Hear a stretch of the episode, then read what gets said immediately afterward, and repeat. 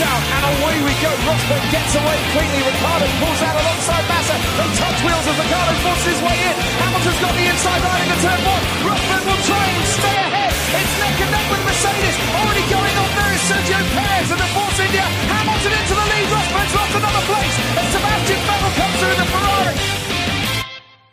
Bonsoir et bienvenue dans le 36e épisode de la 10e saison du service après-vente de la F1 qui reviendra ce soir sur la course du Grand Prix de Singapour 2017 de Formule 1. De tous les scénarios envisagés, c'est finalement celui que l'on évoquait presque comme une plaisanterie qui s'est réalisée. Les 301 mètres séparant la grille de départ du premier virage de Marina Bay ont suffi à envoyer au tapis trois prétendants à la victoire, voire même quatre, hein, si comme il le fait lui, on ajoute Fernando Alonso à cette liste. Et au final, comble du comble, c'est par surprise que le leader du championnat s'est imposé au terme des deux heures et un tour de la quatorzième manche de la saison. Et bien sûr, vous le savez, nous allons revenir sur cette épreuve ce soir, et pour cela, je ne serai pas seul, bien heureusement.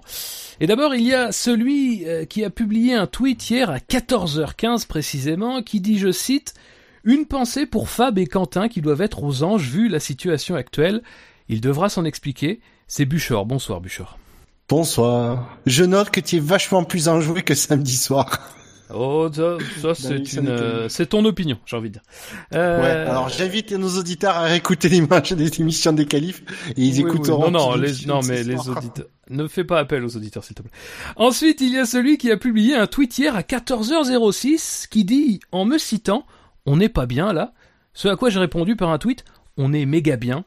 Il devra s'en expliquer. C'est Jassem. Bonsoir Jassem. Oui. Ah ben on a déjà perdu Jassem. Donc c'est un peu court comme explication. Je pense qu'il refuse de, se, de s'en Ah, expliquer. allô Allô Oui, Jassem. Il y, a une, il y a une coupure, une micro coupure. Mais euh, je disais donc, parce que je parlais dans le vide visiblement, Oui. que euh, oui, salut à tous et oui, on est méga bien. C'est vrai, on est méga bien. Ça dépend pour qui. Sauf si, si tu portes du rouge, il y a des chances que Euh, Voilà. Ça dépend quel rouge. Euh, euh, le rouge PLS. Et enfin, il y a celui qui a publié un tweet hier à 15h55 où il dit que Nico Hülkenberg est son pilote du jour. Il devra s'en expliquer. C'est Kevin. Bonsoir Kevin. Pourquoi t'as retenu celui-là? Parce qu'il y en avait beaucoup. Justement, t'avais le choix. Ouais, ouais, ouais, mais bon. J'ai fait ce choix. J'ai- Je je vous invite, chers, chers collègues chroniqueurs, à avoir une pensée pour les deux cofondateurs du SAV, euh, Dino et Shinji, ce soir. Euh, oui. On pense à eux je, très je- fort. Je, je crois que a involontairement fait une minute de silence euh, pour à, à ce titre-là. Messieurs, ça va? Ça va très bien. Oui. Ça va fort bien, comme un lundi. Euh, alors avant euh, d'entrer dans le vif du sujet, je vais faire un petit coucou, enfin un petit coucou et une grosse pensée aussi pour nos auditeurs euh, des Antilles euh, qui vont encore subir un nouvel ouragan. Et on sait qu'on en a quelques-uns de par le monde, donc les gars, tenez bon. On espère qu'on vous fera un peu plaisir avec cette émission en tout cas. Et bah voilà, c'est l'occasion aussi de, de, de, de, de vous adresser un message. Messieurs, on va parler de la course. Et alors déjà, traditionnelle question, comment avez-vous trouvé cette course C'est 2h04 de course. Je trouve ça J'étais- chi- Le début était intéressant, mais c'est au final c'est devenu très chiant, je trouve. C'était en fait un, un, un soufflet raté parce qu'il a bien gonflé, il était tout doré, tout joli jusqu'à l'extinction des feux et puis au fur et à mesure des deux heures, il s'est rétréci, il est retombé sur lui-même et il ressemblait plus à une crêpe qu'autre chose. Ouais, au niveau de la tension, c'est vrai que j'aurais préféré l'inverse, en fait, qu'il commence tranquillement et que ça finisse euh, dans le dernier tour sur un drame et euh, renversement de situation complet.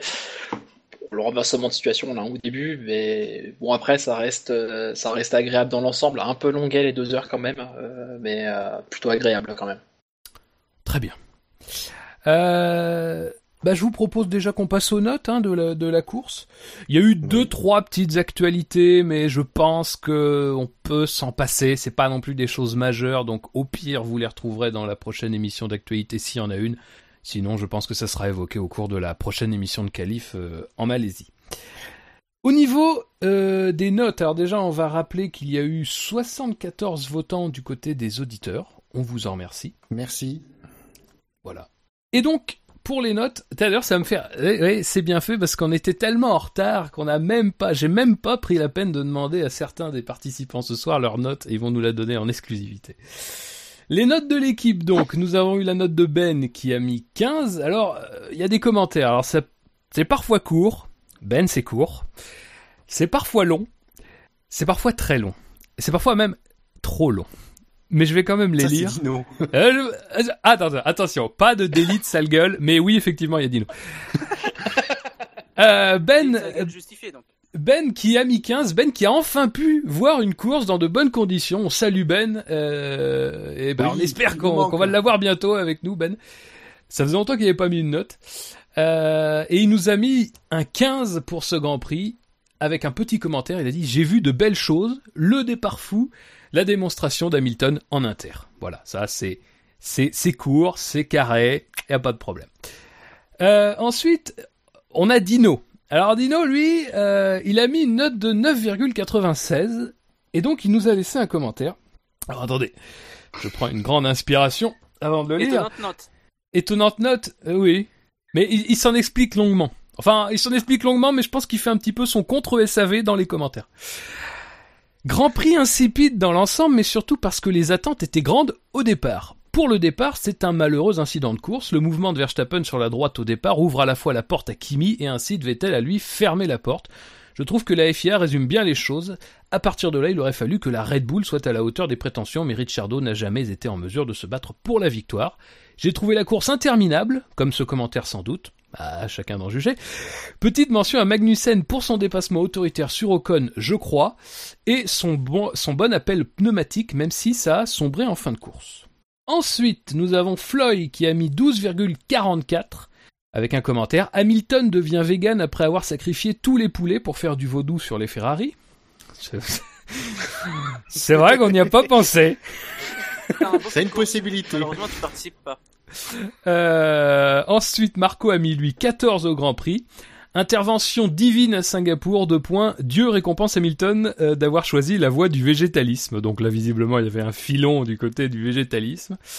Quentin a mis 14 et n'a pas mis de commentaire. Et alors, donc Dino, c'était c'était quelque chose. Mais c'était sans compter sur Redscape. Redscape a mis 15.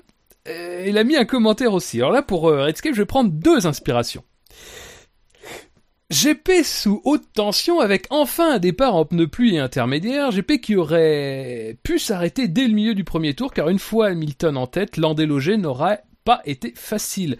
Mention à Ricciardo qui a essayé et qui a sauvé les meubles pour Red Bull. Une piste asséchante et un choix de pneus qui allait décider de la suite de la course, de nombreuses glissades, des touchettes et de belles touchettes. Trois safety cars, ça fait un peu beaucoup. Mention spéciale à Ericsson et son lâcher de frein. Plus con comme accident, tu meurs. Sainz, Palmer et Van Dorn se sont montrés forcément, se sont montrés, virgule, forcément. Quatre voitures en moins, ça aère la tête de la course. Bravo à Palmer avec un an et demi de retard et dommage pour Renault que ce soit lui qui, qui marque des points, pardon. On lui en voudra pas de se montrer avant un GP de Malaisie sur siège éjectable. PS, il faut vraiment penser à dégager Gviat. Même Palmer a été meilleur ce week-end. Un, un petit... un petit mot de Villeneuve, euh, un petit mot de Villeneuve pour son Cébalo quand ce dernier est parti dans les Tech Pro. J'adore ce mec. Euh, alors c'est un commentaire, c'est vraiment, euh, on sent qu'il en a, qu'il en a voulu. Euh, y a Scani qui a mis 18 et qui a lui aussi laissé un long commentaire. Je vais, je vais rester sur la, sur l'aspiration de, euh, de Redscape. J'ai aimé cette course à l'américaine, parfaite pour marketer le produit pour nos amis de Liberty Media. Extrêmement satisfait du départ.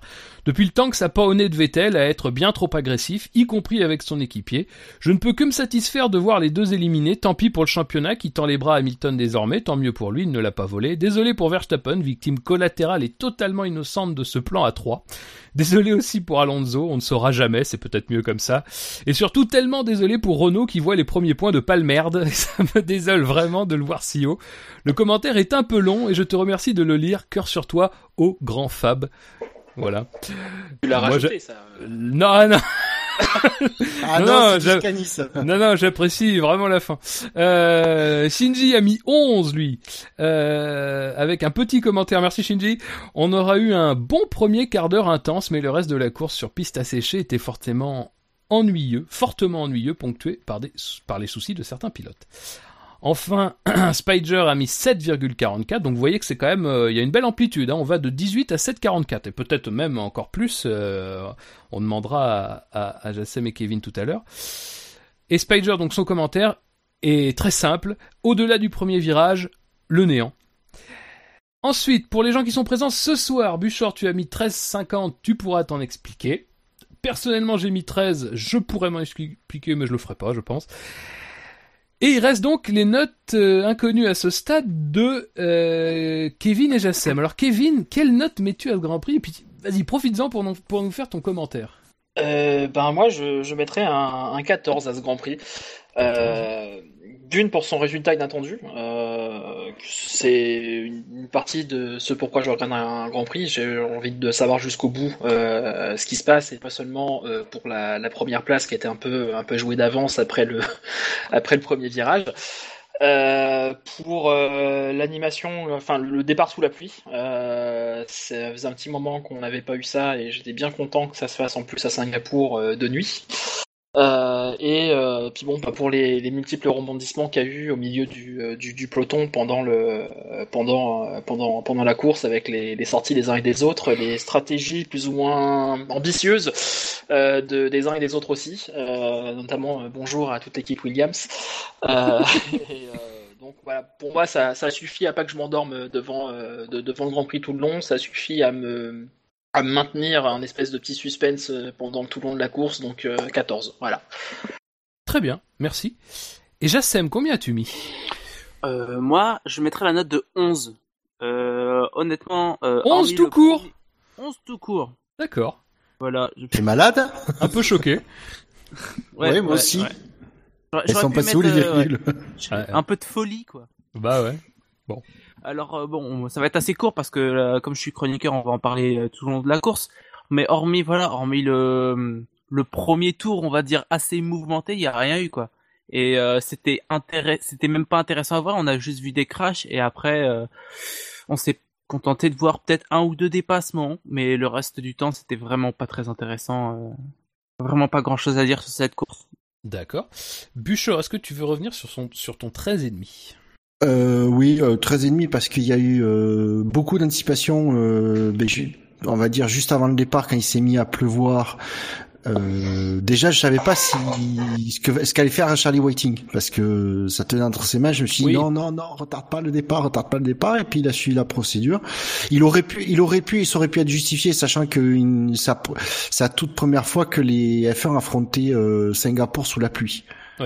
Tout, tout confondu. Donc euh, Là, c'est la première voilà, fois qu'on roule euh, en, en F1 avec euh, des éclairages artificiels aussi puissants et euh, ça a quand même une influence sur le, sur le spray et sur la manière dont il est amplifié. Voilà, donc euh, il y aurait, disons que s'il avait voulu retarder le départ, j'aurais tout à fait compris, puisque là il aura appliqué un principe de précaution pour, euh, il aurait pu envoyer essais en disant la, la safety car, euh, voilà, est-ce que euh, c'est la visi- comment est la visibilité avec l'éclairage, etc. Il l'a pas fait, c'est la pluie était pas trop intense non plus pour que ça devienne une tout de suite une, un bassin olympique, donc euh, voilà, il a pour moi, du coup pour moi il a pris la bonne décision. Euh, on a eu droit en plus à un départ arrêté sur la, sous la pluie, ce, ce qui n'est pas arrivé depuis très longtemps. Forcément, les événements du premier virage euh, ou juste avant euh, ont complètement bouleversé les choses. J'aurais espéré, vu qu'on avait vu euh, le vendredi que la Red Bull puisse attaquer la, Mercedes, et ça n'a pas été le cas, et du coup ça a été euh, un, un peu une procession. Il y a juste du coup, j'attendais juste du coup le moment où euh, les premiers allaient passer les slicks, à savoir comment ça est-ce qu'ils allaient être euh, trop tôt, trop tard, euh, bref. Mais sinon, ça, ça s'est résumé un peu à une procession, quoi. hein, euh. Il y a eu deux, deux ou trois dépassements, rien de, de bien folichon. À savoir, messieurs, que les 74 votants ont mis pour le public une note moyenne de 12,91 et que le Grand Prix, avec l'ensemble de nos notes et la note du public, a reçu la note de 12,91. Euh, ce qui est, disons, oui, dans la moyenne des Grands Prix de Singapour. Euh, En 2014, il y a eu 12,07. En 2015, il y a eu 10,85. En 2016, il y avait eu 13,70 avec le fameux final à suspense entre Ricciardo et Rosberg. Bah messieurs, je vous propose donc maintenant qu'on en a terminé avec les notes de passer directement au euh, quintet plus ou moins.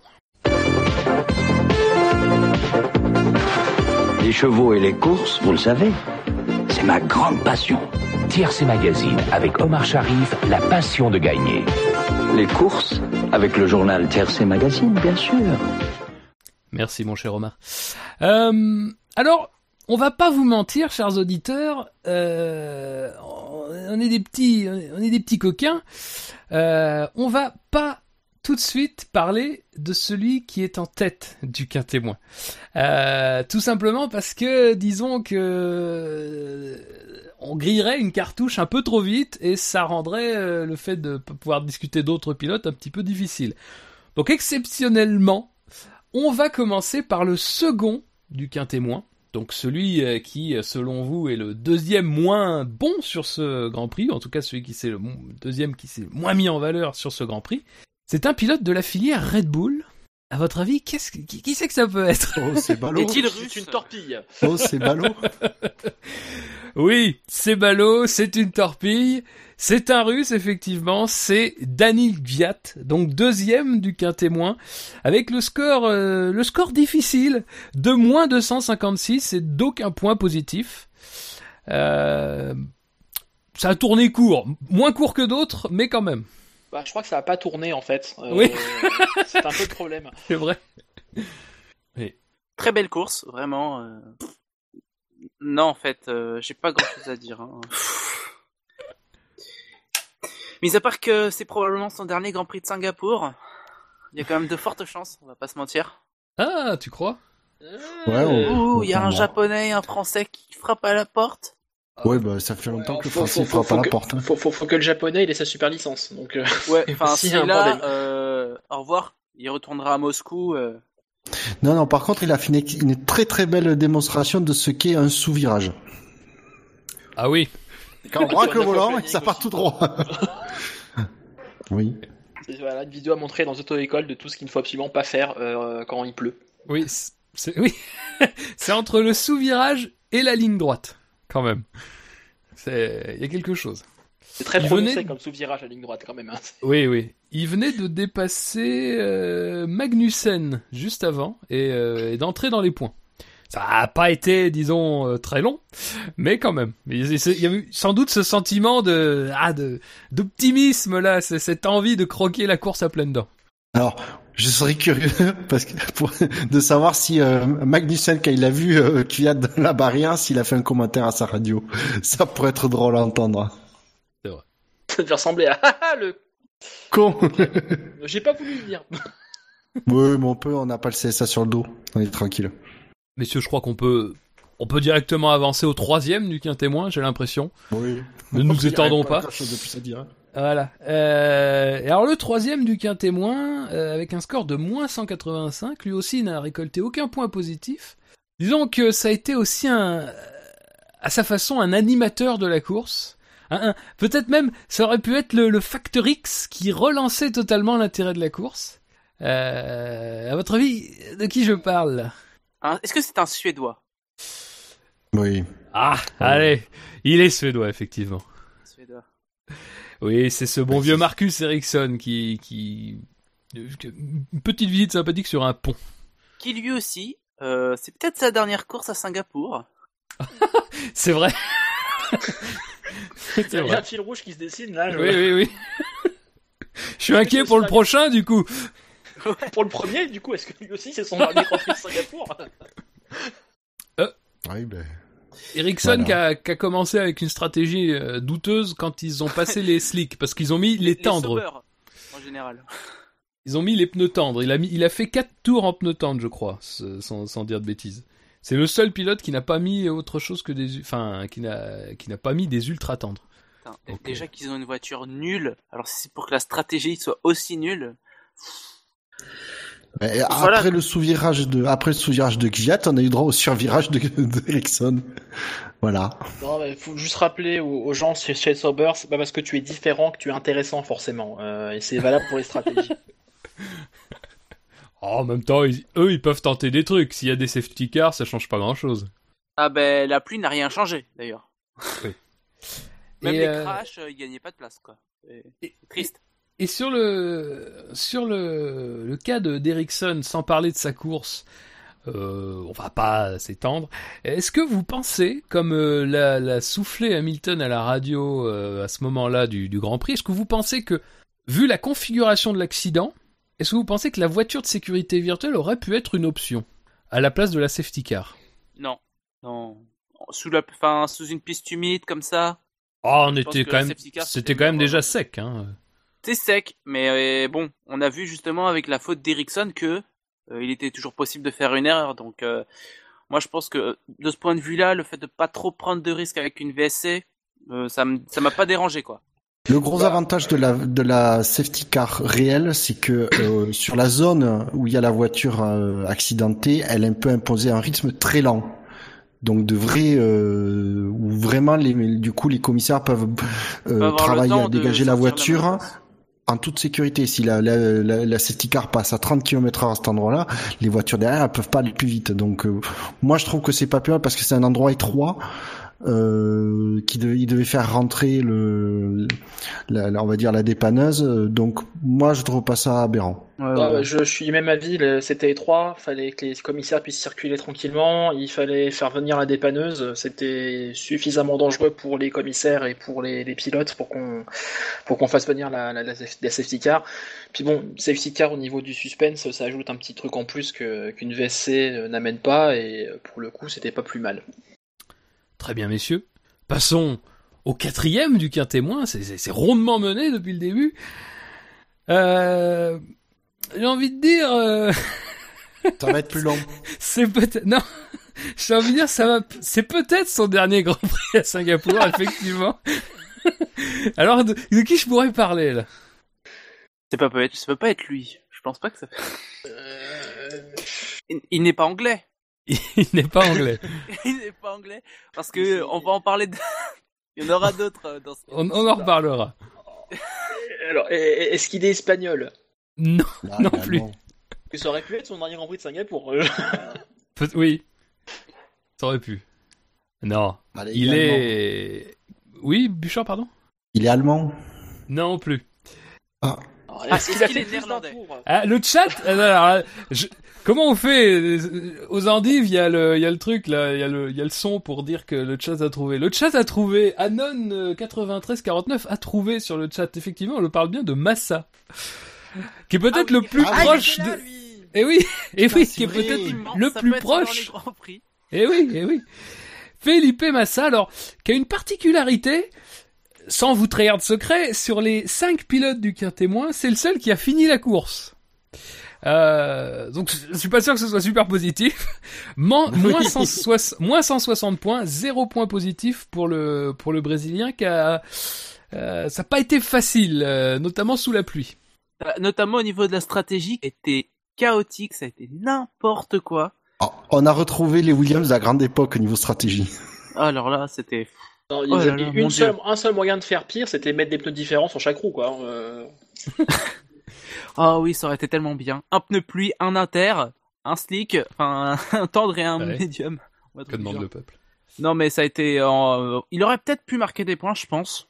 Mais la stratégie a complètement tout, euh, a complètement gâché sa course, quoi. Faut Parce que savoir. bon, on verra avec son coéquipier qu'il en... a marqué des points. Ouais. Voilà, lui, il a fini quoi? Il a fini avant-dernier, c'est ça? Douzième? Euh, de 11e. Il a fini, je Onzième, crois. donc avant, avant-dernier pour le coup. Donc, euh, euh, Avec deux tours sur Verline, quand même. Hein. euh. Ah, bravo Mais d'ailleurs, Verlaine, on l'a même pas refait passer la voiture de sécurité euh, dans le dernier safety car. Les mecs étaient au bout du Non, rouleau. même pas. Euh, Bah, il pouvait pas, il pouvait pas, la- il allait pas si vite pour la rattraper. oh, ça, D'ailleurs, ça, d'ailleurs, c'est pas gentil. les Sauber qui devraient faire figure de safety car maintenant tellement. Sont bah, bah, super. bon. Allez, allez. Un peu de, un peu de sérieux, s'il vous plaît. Ne critiquons pas Sauber. Euh, non, mais euh, il faut savoir que chez Williams, on n'a pas mis ses œufs dans le même panier. Alors, euh, ceux de Massa, euh, je ne peux pas voir l'état du panier, mais euh, il a commencé donc, oui, en pneu pluie, qu'il a gardé 17 tours. Donc, ça veut dire euh, que quand, quand tout le monde s'est arrêté au 11e tour, lui s'est dit non. c'est pas, c'est pas là, c'est pas maintenant. Bon, je suis bien là. Je- Ah, on est bien. Euh, donc voilà. Il a été pris aussi dans des luttes un petit peu scabreuses avec euh, Magnussen, euh, Ocon. Enfin, c'était un peu, c'était des endroits un peu mal famés à un moment donné quand même de la course. Quartier pourri, quoi. non, mais c'était chaud. Euh, D'autres choses à ajouter, messieurs, sur Felipe Massa? Non. Mis mis à part dans les stands, on l'a pas vu, donc il n'y a pas grand chose à dire. quoi, hein. Euh, Oui. On va pas se mentir. un peu triste, hein, mais c'est malheureusement comme ça. C'est sûr que c'est pas le genre de course qui va l'aider à. À garder son volant? Oui. Bon, enfin, garder un volant, et forcément, puisqu'on va lui donner la Williams de 2016, il aura un volant. Euh, sans doute pas un volant en 2018, ça c'est sûr.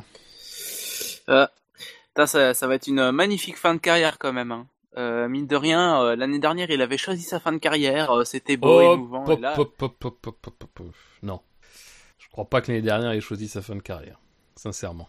ouais, enfin, Oui, il, sorti- sortait par la grande porte. Mais ouais, voilà, la- il- Voilà. l'année dernière, il avait fini une saison tout à fait honorable et euh, il faisait pas une sortie à la Barrichello, quoi. Ou à la Michael Schumacher. Zelensky ne compte pas. hein. Ah bah bravo. Bravo. On ne félicite pas. Bravo, ouais, alors là, un peu, ouais. Enfin bon. Bon, messieurs, nous en avons fini, disons, avec le, le menu frottin euh, de ce, de ce quintémoin. Et donc, on va pouvoir commencer à parler euh, de ce fameux premier du quintémoin. Euh, alors, évidemment, Évidemment. sur la retenue jusqu'ici, c'est que vous savez bien qu'il fait partie d'un groupe de trois. Euh, que dans ce groupe de trois, forcément, euh, chacun voit midi à sa porte. Donc je vous demande euh, qui, selon vous, est le premier du quintémoin Et puis je vais même vous demander qui est le cinquième du quintémoin Alors, moi, je pense, allemand moi, je pense que le premier et le cinquième du cas témoin, c'est les deux tranches de pain du hamburger. Ah Je oui, sais pas dans quel ordre. tu vois les deux. D'accord, tu vois les deux tranches de pain du hamburger. Très bien. Bon, non, Avec moi je dis le premier. Je dis le premier c'est Vettel, le cinquième c'est euh, c'est Verstappen et euh, Kimi lui il est dans le dans le Quintemou. Non, moi je pense que les deux Ferrari sont dans le cas témoin. Et le dernier, c'est Vettel. Et le premier, c'est Raikkonen. Ah, il y a quelqu'un de vous trois qui a raison sur toute la ligne. Alors, Ah, Moi, je pense que Verstappen dans le quintet plus, en fait, pour avoir aidé à faire gagner Hamilton. les fa- la, la communauté de fans d'Hamilton a effectivement placé. Non. Euh, euh, non. Premier du quintémoin cette semaine avec moins 411. Donc euh, c'est pas c'est pas rien. hein. Je vous rappelle que Gviat est deuxième avec moins 256. Il a inscrit. Enfin, on lui a donné 6 points positifs. Ah ça c'est un fan 410. d'Hamilton. 417 points négatifs. C'est un pilote Ferrari. C'était celui que tout le monde voyait vainqueur sans doute samedi soir. C'est Sébastien Vettel qui est arrivé premier du quintémoin, donc d'assez loin, d'assez loin. Et donc c'est Max Verstappen qui est cinquième du quintémoin avec moins 94, 2 points positifs, 96 points négatifs. Moins 94 en sachant euh, que celui qui est euh, juste en dehors du quintet moins, lui, compte moins 81. Donc, vous voyez, c'est Vers- pas non plus... Verstappen dans le cas témoin Ouais, ouais, ouais, Verstappen dans le quintet moins. Alors- Euh, il, man- il manque une Comme tranche de voulez, pain. hein. là, euh. Oui, et ben l'autre tranche de pain, donc euh, que je vais le donner aussi puisque de toute façon euh, ça, fait plus de surprise. Raikkonen n'est pas dans le quintet plus. Il est dans le quintet moins euh, avec un score malgré tout, euh, même si voilà euh, visiblement Détroit et c'est celui qui prend le moins, avec un score de moins 41. 24 points positifs et 65 points négatifs pour euh, Raikkonen. Alors évidemment, pourquoi on a choisi d'attendre un petit peu avant de vous donner tous ces noms? Parce que je pense qu'on va, euh, vu la configuration des choses, on va pas pouvoir parler de l'un sans l'autre et de l'autre sans l'un. Enfin bref. C'est pack- c'est- c'est une offre promotionnelle 3 pour le prix Voilà, donc c'est c'est ça, c'est un qui a trois fait pour un le prix d'un. Et on est bien. Donc messieurs, j'ai envie de vous entendre chacun sur ce que vous avez à dire de, de, de- de la globalité, hein, pas forcément... euh, Enfin, vous, vous faites ce que vous voulez, vous, si vous voulez rentrer dans des situations particulières ou pas, c'est votre choix, mais je veux bien euh, vous entendre là-dessus. Allez, Kevin, euh, tu peux commencer. Alors, bah, moi, le premier truc qui m'est venu à l'esprit en, en, voyant la scène, sans, sans la refaire à froid, en voyant les images plus tard, mais sur le moment, je me suis dit que Vettel avait fait une très très grosse erreur pour le championnat. Je m'explique. Il est en pole position. Euh, son premier rival est euh, cinquième, il me semble.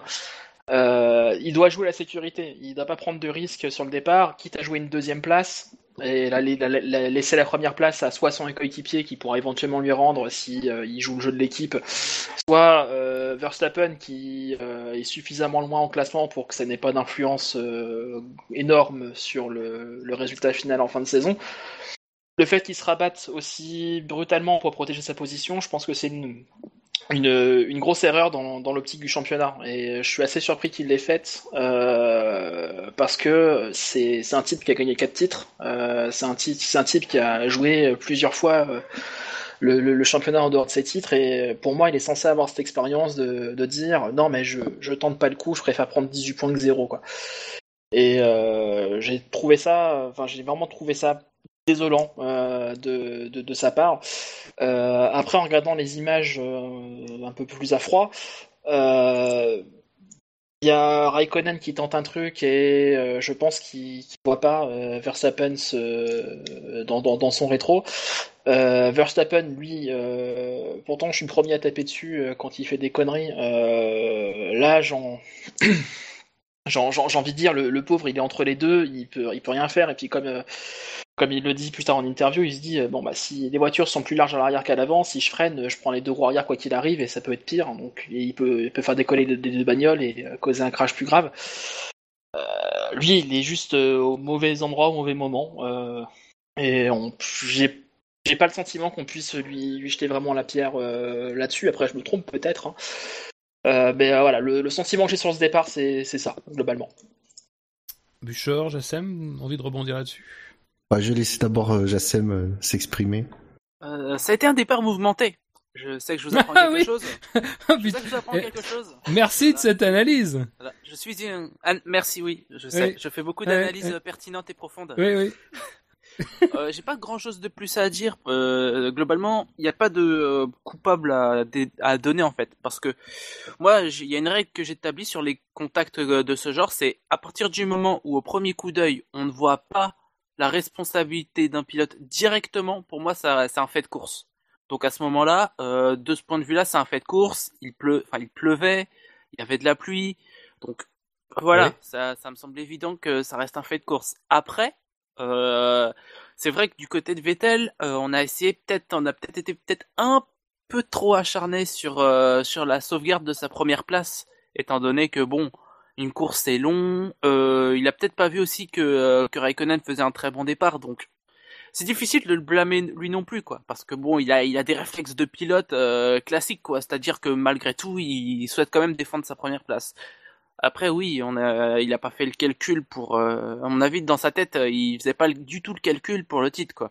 Mais euh, voilà. Donc, euh, malgré tout, avec le recul, c'est vrai qu'on peut se dire qu'il n'a pas fait le calcul pour le titre, mais nous, on a du recul. On n'était pas dans la monoplace lors de l'extinction des feux, donc difficile de dire qui a fait, qui est le coupable, mais à mon sens, il y en a pas, quoi. Et une fois de plus, Verstappen, je sais pas comment il fait. Il est, je sais pas comment il fait pour se retrouver tout le temps dans des situations comme ça. Je sais pas. Il a vraiment pas de chance. Franchement, pour le coup, là, il est pour rien. Il supporte. En plus, on voit très bien qu'il commençait à, à, ralentir un peu au moment où il y a eu la, la, la touchette, quoi. Donc, euh, difficile de dire. Franchement, c'est. Voilà, j'ai pas d'autre chose à rajouter. Coup, pour rebondir sur ce que dit, sur ce que dit Jassem, euh, quand je parle de Vettel en disant qu'il a fait une erreur, euh, je le juge pas responsable du crash. La responsabilité du ah crash, oui, je trouve assez compliqué à, à, placer, mais je trouve qu'il y a juste euh, de un manque de jugement, je pense, sur la, la violence, enfin la virulence de sa défense euh, du coup de volant qu'il met pour pour pour protéger sa position. C'est juste ça que je trouvais un peu un peu risqué au vu de, des circonstances. Alors maintenant, j'ai donné mon explication. Je vais la faire en deux parties. Je vais d'abord expliquer pourquoi j'avais prédit le bon classement. Et, et après, je vais dire donner ce que moi j'en pense. L'explication du classement elle est simple, c'est que c'est Vettel qui fait le, on va dire, le plus gros mouvement de de droit, de donc de la droite vers la gauche. Donc les auditeurs jugent qu'il est le plus responsable dans, le, dans ce qui s'est passé euh, au départ. Euh, Verstappen, lui, donc du coup, il est premier qu'un témoin. Verstappen est euh, cinquième du qu'un témoin. Parce que il bouge un peu et euh, et du coup c'est euh, on va dire que Raikkonen s'a- s'accroche sur la voiture de Verstappen et Kimi lui est épargné et un peu plus épargné que les autres parce qu'il a fait un excellent départ. Ça c'est pour comment j'ai prédit. Maintenant mon analyse c'est euh, je trouve pas que déjà que Vettel ait donné un si gros coup de, de volant sur le côté euh, parce que de mémoire 15 jours avant euh, à Monza alors c'était sur sec peut-être mais euh, pour moi mouillé ou sec euh, c'est au départ c'est un peu la même chose euh, Ve- Vettel donne un mo- moins se bouge moins sur le côté que euh, ne l'a fait Lewis sur Stroll où il a complètement serré sur la droite pour euh, pour protéger sa Ah, je- sa première je place. À revoir les images de Je mémoire, je dis de mémoire, mais euh, parce que j'ai après. Et là, c'est pas moi qui le dis, c'est un pilote de F1 qui s'appelle Lewis Hamilton qui dit qu'il comprend tout à fait ce qu'a fait euh, Vettel parce que il dit au départ le, le- le deuxième, il est complètement dans un angle mort donc on sait pas où il est et donc par réflexe on se dirige vers lui pour pro- se protéger et il dit il y a parfois ça c'est efficace et parfois on se rend compte qu'en fait on est complètement devant lui donc euh, ça servait à rien. Il dit donc il dit euh, Lewis alors il l'a dit après la course qu'il a gagné grâce à cette grâce on peut dire c'est grâce à cet accrochage. Est-ce qu'on peut faire confiance à ce pilote, prédisposition, mais mais euh, ah, ça je laisse les, les fans euh, juger. mais voilà, il est euh, j'ai trouvé l'expli surtout il il a argumenté son explication. Donc il dit voilà il y a pour il y a pour moi Vettel il a pas fait euh, rien il a rien fait d'extraordinaire. Et je trouve même que son coup de volant n'est pas euh, le problème c'est que et c'est là le crash pour moi qui est un assemblage de, de circonstances c'est que il a il pouvait pas du tout anticiper que Raikkonen prenne un aussi bon départ. Il est parti comme une balle au moment où il passe euh, où, il, où il passe à côté de Verstappen mais je sais pas que la différence de vitesse mais elle est hallucinante et c'est euh, c'est ça. Alors le concours de circonstances aussi pour Vettel, c'est que euh, en partant, en s'accrochant sur Verstappen, qui a lui par contre, il est absolument pour rien, il était au milieu, il pouvait à part serrer les fesses, il pouvait rien faire. C'est que euh, la, la voiture de Raikkonen défonce le ponton de, de, de Vettel. S'il y avait pas ça, Vettel pouvait continuer, je pense. Mais après, euh, voilà, c'est pour moi, c'est vraiment un concours, un, un, un, un inci- un incident de course parce que, mais pour moi, il y a même pas quelqu'un de responsable en fait. Il y a même pas à juger, il y a pas d'action un peu plus, euh, per- euh, on va dire mauvaise, pernicieuse, négative, comme vous voulez, plus forte que les autres. C'est, euh, alors il y en a qui jugent, qui disent oui, mais Vettel, il aurait pu réfléchir pour le championnat, se satisfaire, euh, laisser euh, ne pas être euh, défendre autant. Je veux dire, il a pas beaucoup défendu déjà, mais en plus il faut être dans la mentalité d'un pilote de course qui, a, qui est sur la première place de la grille. Il veut partir, il veut rester premier, quoi. C'est à ce moment-là, je vous garantis que le championnat, il doit pas y penser une seule seconde. Donc euh, voilà. Mm, ah, bah alors, moi je suis un peu euh, dans un entre-deux. euh, sincèrement, au sortir de la course et en revoyant les images, je me disais, c'est vraiment, euh, c'est vraiment un incident de course de, A à Z, euh, des situations euh, imprévisibles pour la plupart des pilotes impliqués, qui font que voilà, ça s'accroche et qu'on a, on a bah, cette série de- d'incidents derrière. Après, J'avoue que, je vais vous dire très, très sincèrement, c'est après, c'est, c'est, c'est cette nuit, sur les coups de 3h, 3h30, je finissais de regarder euh, l'IndyCar et je suis tombé sur un gif du, ben, en fait, d'un plan où la caméra est située euh, de face, face à la grille, mais en hauteur. Donc c'est un plan en plongée. Et c'est vrai que sur ce plan-là, on peut quand même pas se cacher que Vettel fait un mouvement très très prononcé. Alors, qu'il fasse un mouvement très très prononcé pour défendre une position, dans l'absolu, c'est pas grave. Et encore une fois, tu prenais l'exemple tout à l'heure d'Hamilton euh, en Italie, c'est pas très grave. Reste que, moi, la différence que je vois par rapport à ça, par rapport à, à Hamilton en Italie, c'est qu'Hamilton, quand il se rabat, il est encore clairement devant. Vettel, quand il se déporte vers la gauche, moi, je, je, revois, j'ai revu plusieurs fois quand même pour en, avoir le cœur net, je me dis très sincèrement, je suis pas certain que si on n'a pas l'accrochage derrière, Verstappen et Vettel n'entrent pas en contact. Tellement, euh, tellement le- la, mar- la marge est très très fine.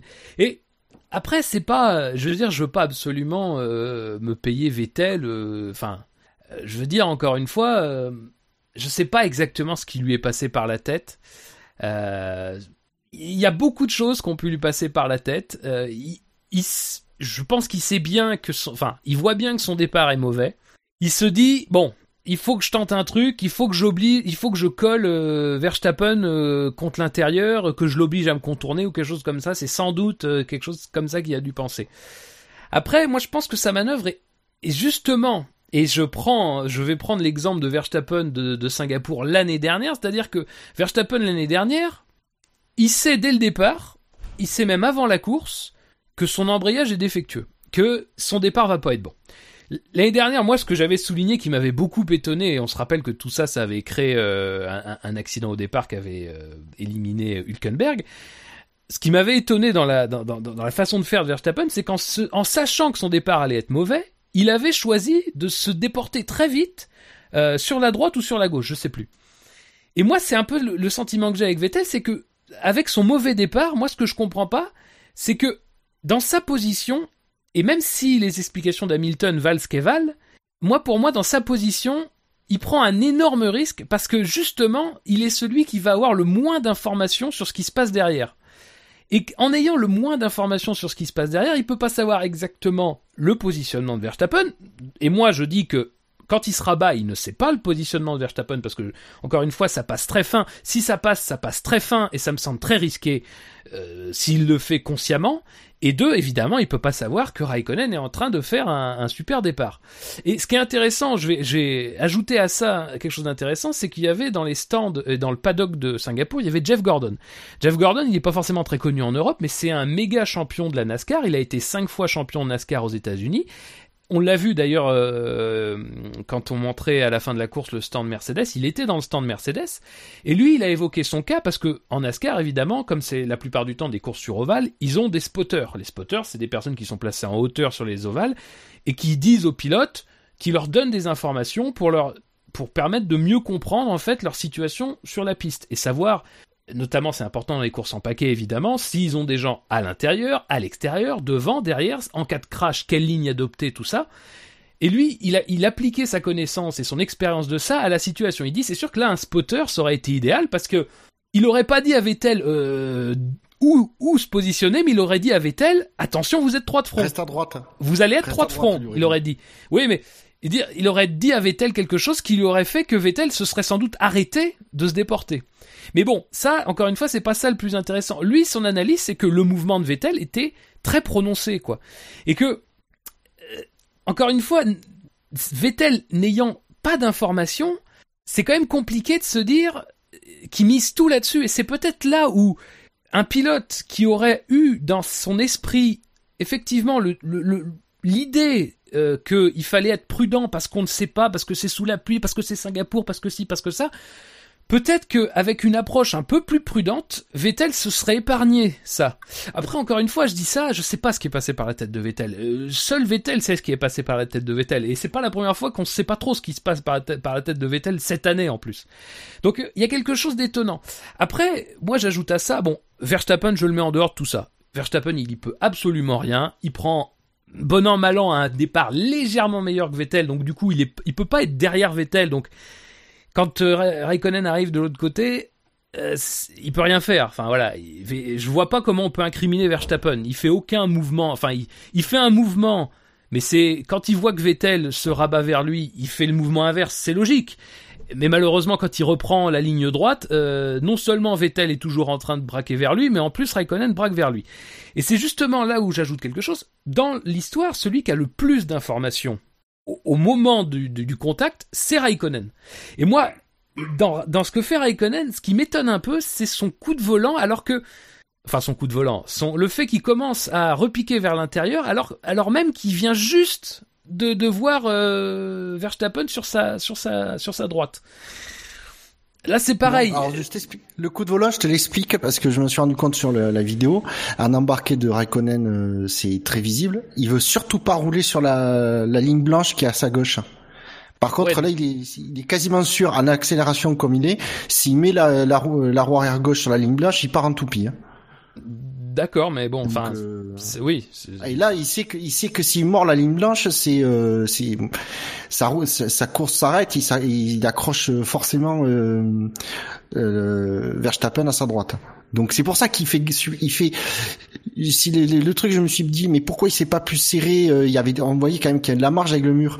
Et dans la caméra embarquée de Raikkonen, c'est visible, et tu te dis, d'accord, effectivement, le mur est à tr- 40 ou 50 cm après la ligne blanche, mais il y a cette ligne blanche sur laquelle il il ne veut surtout pas rouler et à juste titre. D'accord, bon bah j'ai pas j'ai pas perçu ça euh, sur le en regardant.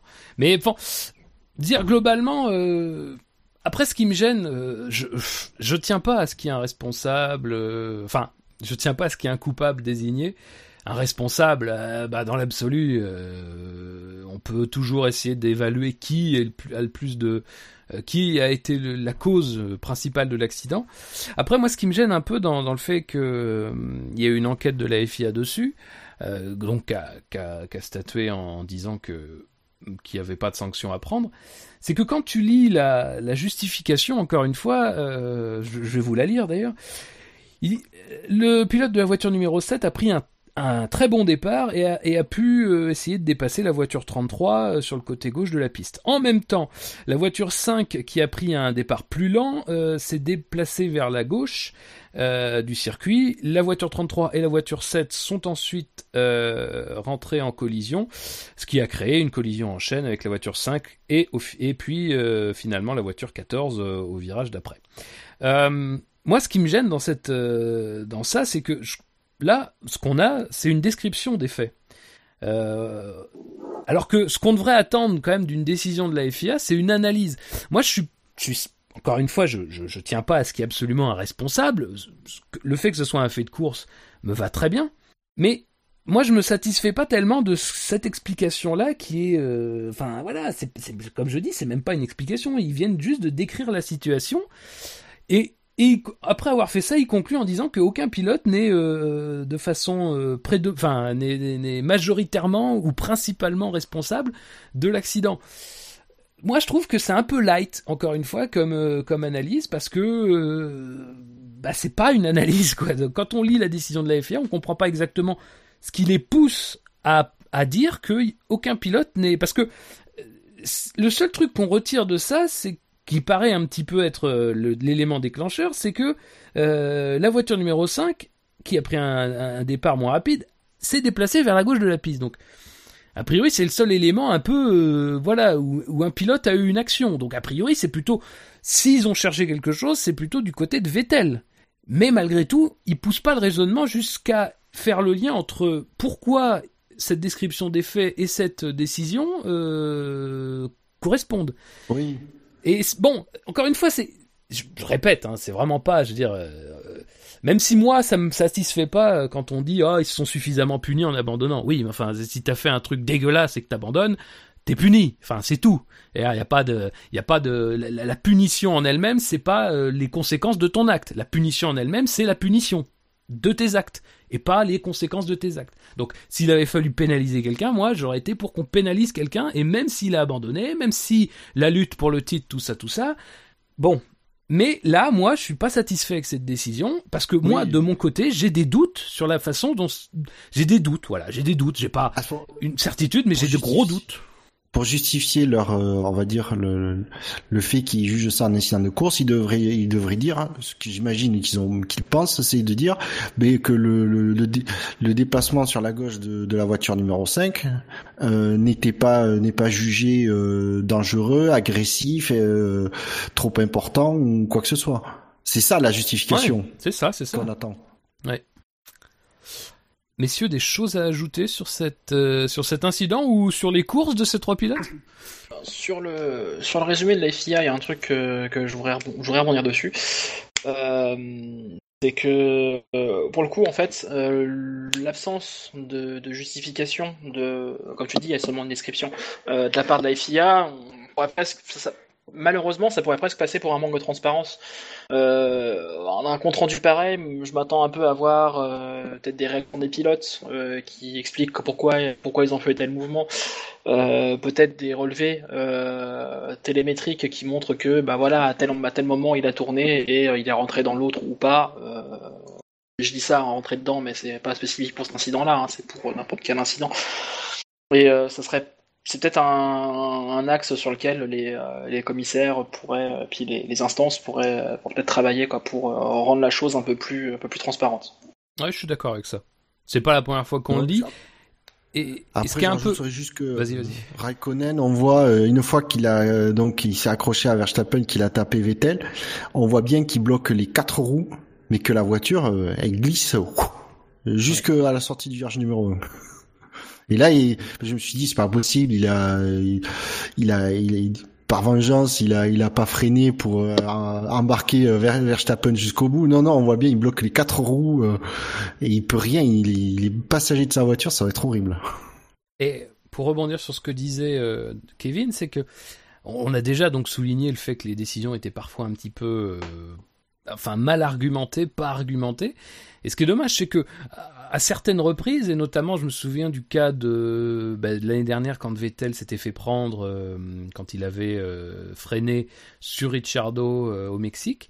Euh, la FIA avait fait une décision vraiment détaillée en expliquant point par point, en reprenant, enfin vraiment, c'était quasiment un, raisonnement de de, cas pratique en, quand quand t'es en université de droit, c'est-à-dire en mettant face à face les faits, le droit, et donc la résultante de, tout ça.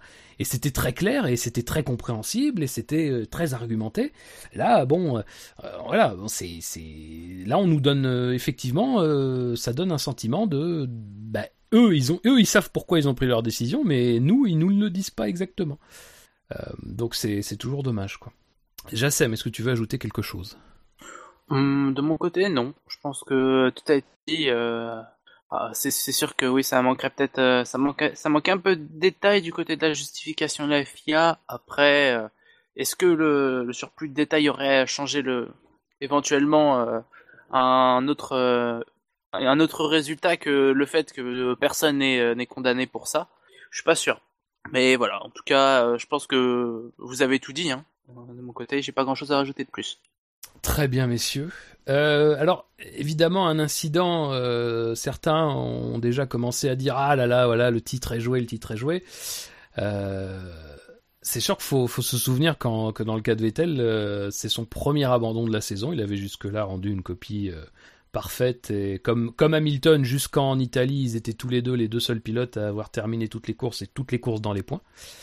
Euh, là, effectivement, sur un tracé qui était euh, qui était Ferrari euh, Ferrari friendly, effectivement, aucune Ferrari pour la première fois de l'histoire, aucune Ferrari qui ne boucle un tour d'une course. Enfin, pour la deuxième fois de l'histoire, pardon, aucune Ferrari qui boucle un tour d'une course. c'est c'était vraiment pas le bon moment, quoi. Après, je- pense que c'est pas tant pour l'e-sport revenir sur des classements.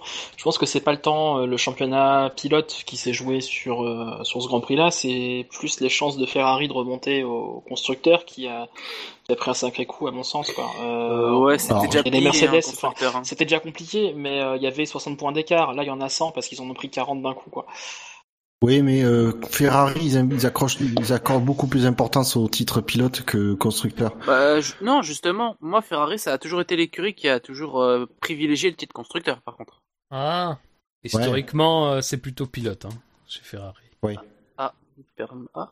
J'ai toujours Donc pensé l'inverse. risquer la polémique euh, en donnant des consignes d'équipe. euh, Enfin, disons que à choisir, euh, le titre pilote vaudra, enfin, vaudra plus chez Ferrari que le titre constructeur. Évidemment, ils prennent, les- ils prennent tout, hein. mais euh, Ah bah, il y a de l'argent côté de constructeur quand même. Bon, ils en manquent pas, mais euh, c'est toujours bon à prendre. oh, tu sais, bah, on les sait jamais. Concorde actuels, euh, tu sais, ils sont pas, ils sont pas. Les temps sont durs. Euh, bah messieurs, je pense qu'on peut clôturer ce qu'un témoin. Oui. Euh, et, et tout de suite, donc voguer vers le quintet mou. Quintet mou, bah, ce sont les pilotes donc qui n'ont figuré ni dans le quintet moins et qui ne figureront pas dans le quintet plus tout à l'heure. Euh, alors, je vais vous les citer dans l'ordre décroissant. Euh... Oh non, croissant en fait. Bref, dans un ordre. Écoutez, c'est dans un ordre. Euh, Chocolatine, sinon. euh, Oui, bah évidemment chocolatine, évidemment. Quel autre terme pour désigner ça Euh, Donc, Magnussen euh, qui a moins 81, Bottas qui a moins 59, Ocon qui a moins 54, Verlaine qui a moins 49, Raikkonen on en a parlé qui a moins 41, Alonso qui a 14, Grosjean 22, Stroll 37, Perez 84 et euh, le, le malchanceux du jour c'est Stoffel Van Dorn qui a 108 points et qui est donc euh, sixième en tout et qui n'accède pas au Quintet Plus. Est-ce que messieurs, sur Van Dorn, Perez, Troll, Grosjean, Alonso, Verlaine, Ocon, Bottas, Magnussen, vous avez envie de revenir sur certains pilotes? Je vais commencer par Verline. Vas-y. Je préempte. vas-y, vas-y, vas-y. Verline. Verline, euh, pour moi, il aurait dû il, euh, je trouve qu'il a été euh, nul. Parce que Ah la oui, pluie, euh, gomme, la pluie, la pluie est censée gommer quand même les performances et euh, finir à deux tours, c'est quand même beaucoup. Bah, ça a gommé Euh, le talent, là, c'est tout. Ouais, enfin, euh, ça nivelle peut-être les performances, mais euh, concernant les Sauber, elles sont en dessous euh, des performances nivelées en fait.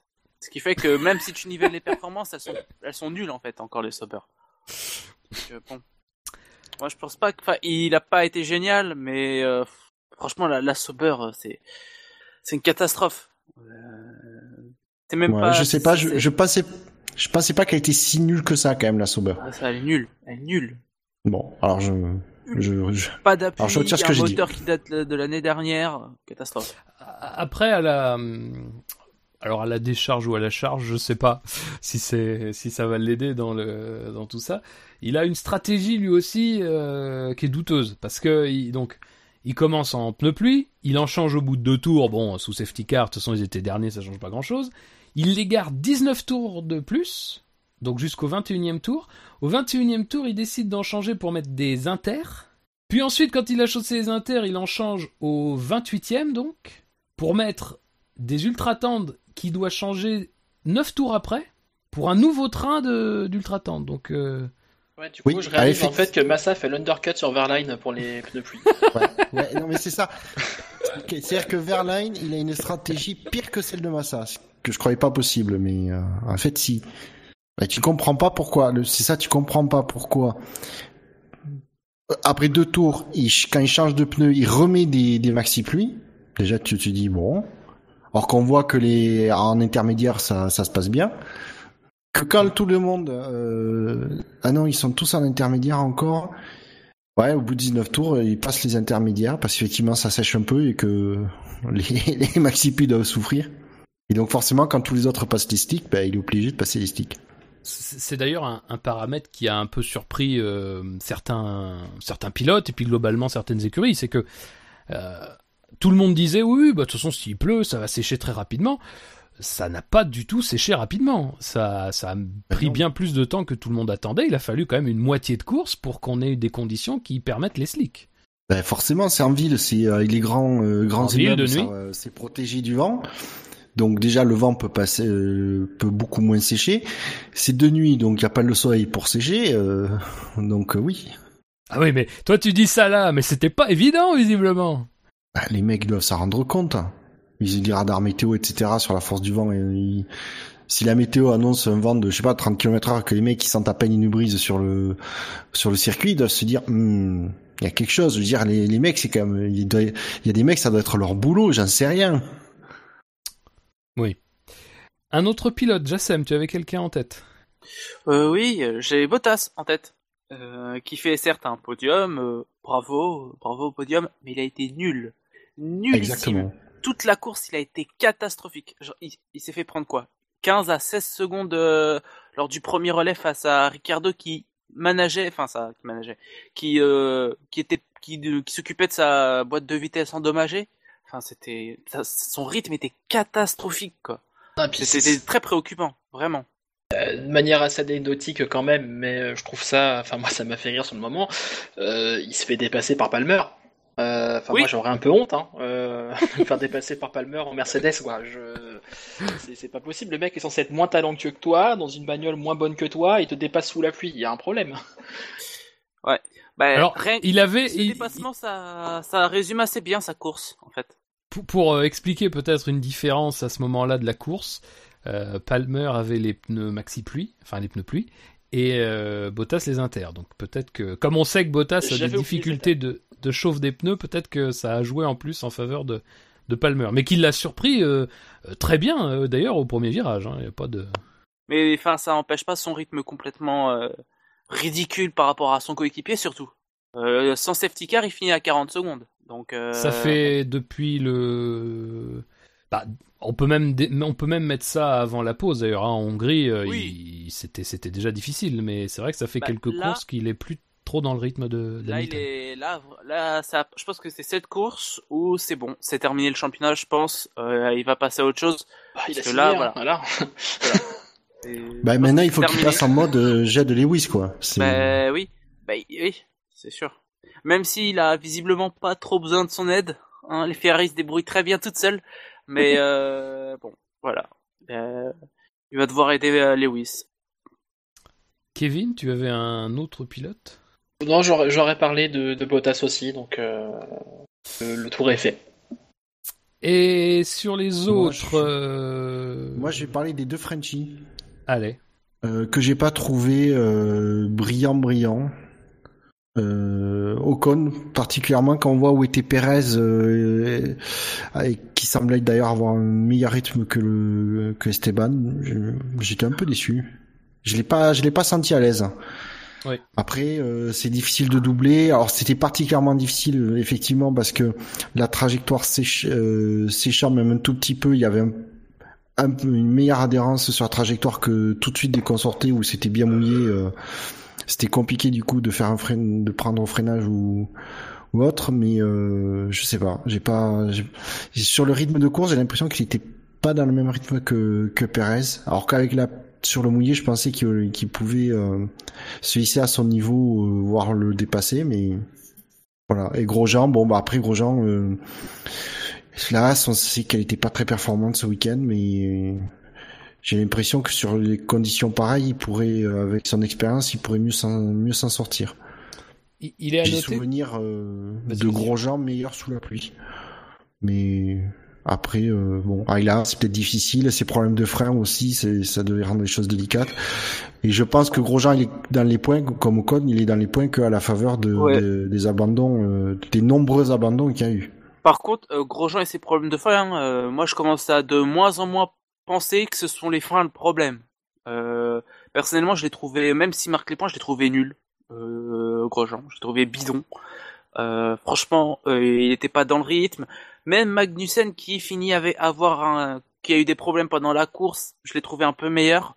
Il a, il a même euh, quelques bons dépassements. Lui, Et- j'ai trouvé et pourtant- complètement- Et pourtant, juste, je, je, euh, Oui. l'écurie As a demandé à Magnussen de laisser sa place à, à Grosjean parce que niveau rythme, il était moins bien que que le français. peut-être. Bon, il a, il a, il a, c'était quand ça? Il a abandonné quand exactement? Magnussen, il a abandonné, abandonné à 8 tours de la fin. Oui. Bon, ça- de MGU H, je crois, ou K. Non, K. Malgré tout, je l'ai pas trouvé très très euh, très très bon. À mon avis, je pense que Grosjean ça a dû aller mieux au moment où la piste euh, s'est asséchée. Euh, mais euh, moi, de ce que je de ce que je vois de son week-end et surtout de sa course, c'est qu'il a vraiment pas été très très bon quoi. Euh, bon, il a pu gérer ses, ses soi-disant problèmes de frein, euh, mais à part ça, il y a rien à en tirer quoi. Il devrait s'estimer heureux d'avoir marqué les points quoi. Je pense qu'il en est conscient. ouais. Mais euh, c'est vrai que pour revenir sur euh, bah, Grosjean, j'avoue que sa course c'est un peu c'est un peu nébuleux. J'ai pas trop souvenir de l'avoir beaucoup vu. Ocon, on l'a plus vu et on l'a plus vu euh, souvent en difficulté dans les luttes directes, euh, notamment euh, face à Magnussen qui à un moment était vraiment euh, déchaîné. Euh, certains diront trop agressif, mais euh, d'une certaine manière, c'était pas, euh, c'était de la de l'agressivité, disons bonne. Ça restait euh, correct, quoi. Oui, oui, mais, c'était tout à fait res- respectable. Ouais, ouais. Et c'est vrai qu'Ocon a été un peu, on a- il a semblé beaucoup plus sur des œufs que, que bah, c'est vrai que Pérez. Euh, après, c'est, c'est, c'est là qu'on voit que ce genre de, ce genre de course et ce- surtout ce genre de départ, ça peut créer des situations vachement contrastées parce que Pérez, euh, dans l'absolu, son départ est pas, euh, est, est pas énormissime, mais lui, il a un petit secret, c'est qu'il coupe le virage 1 et pas à l'extérieur, à l'intérieur. Euh, donc du coup, euh, pour le coup, il, il dépasse Bottas grâce à ça. Euh, il rend pas la position. Euh, bon, Comme d'habitude. Ouais, mais c'est bizarre quand même sous safety car qu'on n'ait pas, enfin, ben, je sais pas déjà que Bottas n'ait pas protesté, il l'a peut-être fait d'ailleurs, mais apparemment ça n'a pas été, suivi des faits euh, auprès de la direction de course.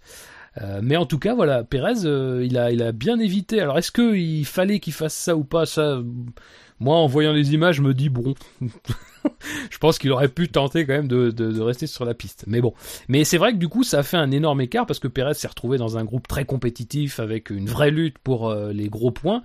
Quand Ocon s'est battu un petit peu avec euh, bah, avec Magnussen parce que Magnussen il le double quand même à un moment donné de la course quand euh, les pneus slick commencent à, à être chaussés sur les voitures. Donc mais c'est vrai que c'est vraiment pas la meilleure course d'Ocon euh, lui qui sort de, de de deux grands prix qui étaient plutôt pas mal Je pense que c'est même son pire week-end en fait, euh, tout court. Je pense que autant on pouvait euh, au début de la saison c'était pas génial, mais c'était les débuts, voilà, il découvrait son équipe.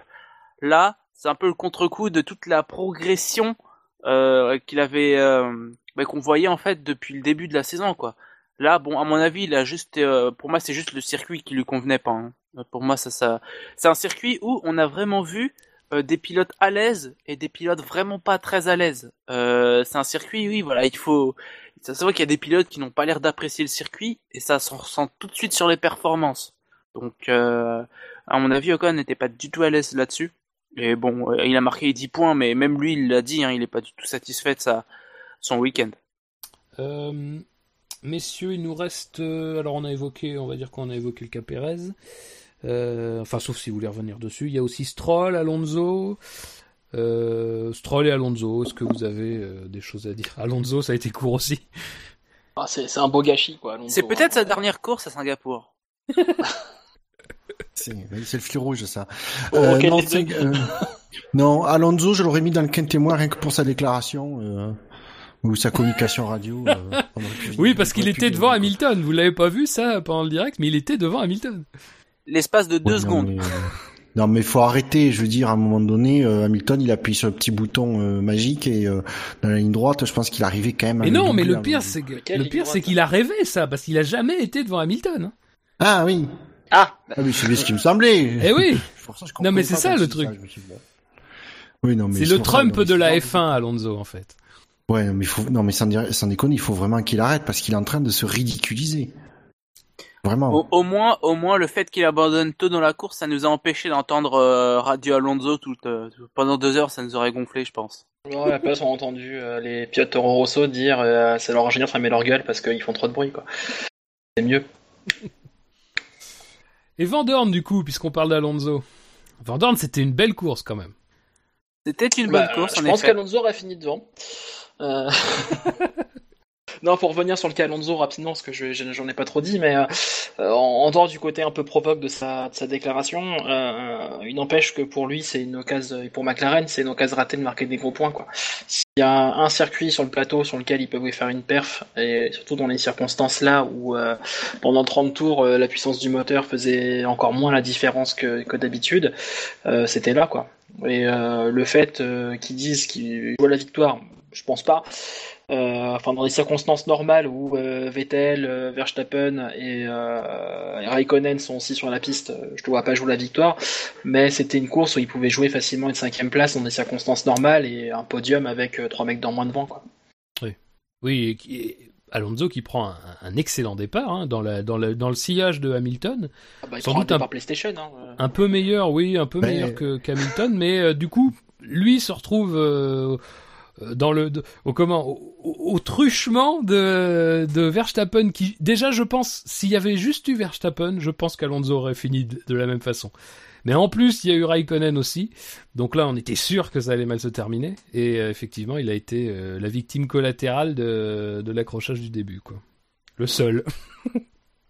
D'un autre côté, sur une euh, sur, le- sur le mouillé comme ça, euh, ben, le manque de puissance est un avantage Oui. au départ. Bah, tu patines pas, c'est clair. Et il est un pneu plus, je crois, aussi. Comme Ouais. Hülkenberg, ils ont fait deux très bons départs, d'ailleurs. Tout à fait. Et donc rien à dire sur Van Dorn, rien de spécial? Non, on l'a pas beaucoup vu lui non plus. euh, voilà quoi, il a, Il était dans le rythme Non, euh, et puis voilà, bon, et- il a marqué des points, c'est bien. Il a Il fait a fait son, son meilleur week-end probablement. Eh bien, très bien, messieurs. Alors, je vous propose, puisque là, maintenant, on a tous les pilotes du quintet moins et du quintet mou. Est-ce qu'à ce stade, vous avez envie, dans, dans tous les pilotes dont on vient de parler, de mettre soit un plus 1, soit un moins 1 Euh. Rappelle-moi le ceux qui étaient dans le quintet mou là. Euh, Alors, dans le quintet mou, nous avions Vandorn, Perez, Stroll, Grosjean, Alonso, Raikkonen, Verlaine, Ocon, Bottas, et dans le quintet moins, euh, Magnussen aussi, et dans le quintet moins, nous avions euh, Vettel, Gviat, Ericsson, Massa, Verstappen. Bah, Dans, le quintet, bon, je vois pas trop de plus qui se détachent, mais s'il y en a un qui doit prendre un moins, je pense, c'est Verline. Euh, pour euh, l'ensemble de son œuvre pendant le- les 56 tours qu'il a parcouru. Donc deux de moins que les autres. Moi j'ai envie de le mettre à Gviat. Ah ouais, c'est vrai aussi. Je vous propose de le mettre à Gviat, le moins. C'est vrai qu'on a fait une belle Gviat, ouais. C'est peut-être son dernier moins de la saison. Oh, tu le sous-estimes là. Quel génie. Bûcher, Mais moi, est-ce j'ai que- envie de profitons-en. mettre. Et moi, j'ai envie de mettre ni un plus un, ni un moins un à, à qui que ce soit. Eh bien, ça, donc, ça, clôt ça, C'est clôt, trop leur faire d'honneur. ça clôt le débat. De toute façon, j'avais pas vraiment de. Euh, attendez. Non. Parce Non, que non. sinon, le moins, sinon, euh, il faudrait mettre moins 10, mais au stratège Williams. Et oui, mais. pas possible. Eh oui, il ne participe pas. pas. à notre classement. Encore que nous, on pourrait le rajouter. On n'a pas des conditions d'inscription super, super euh, tendues.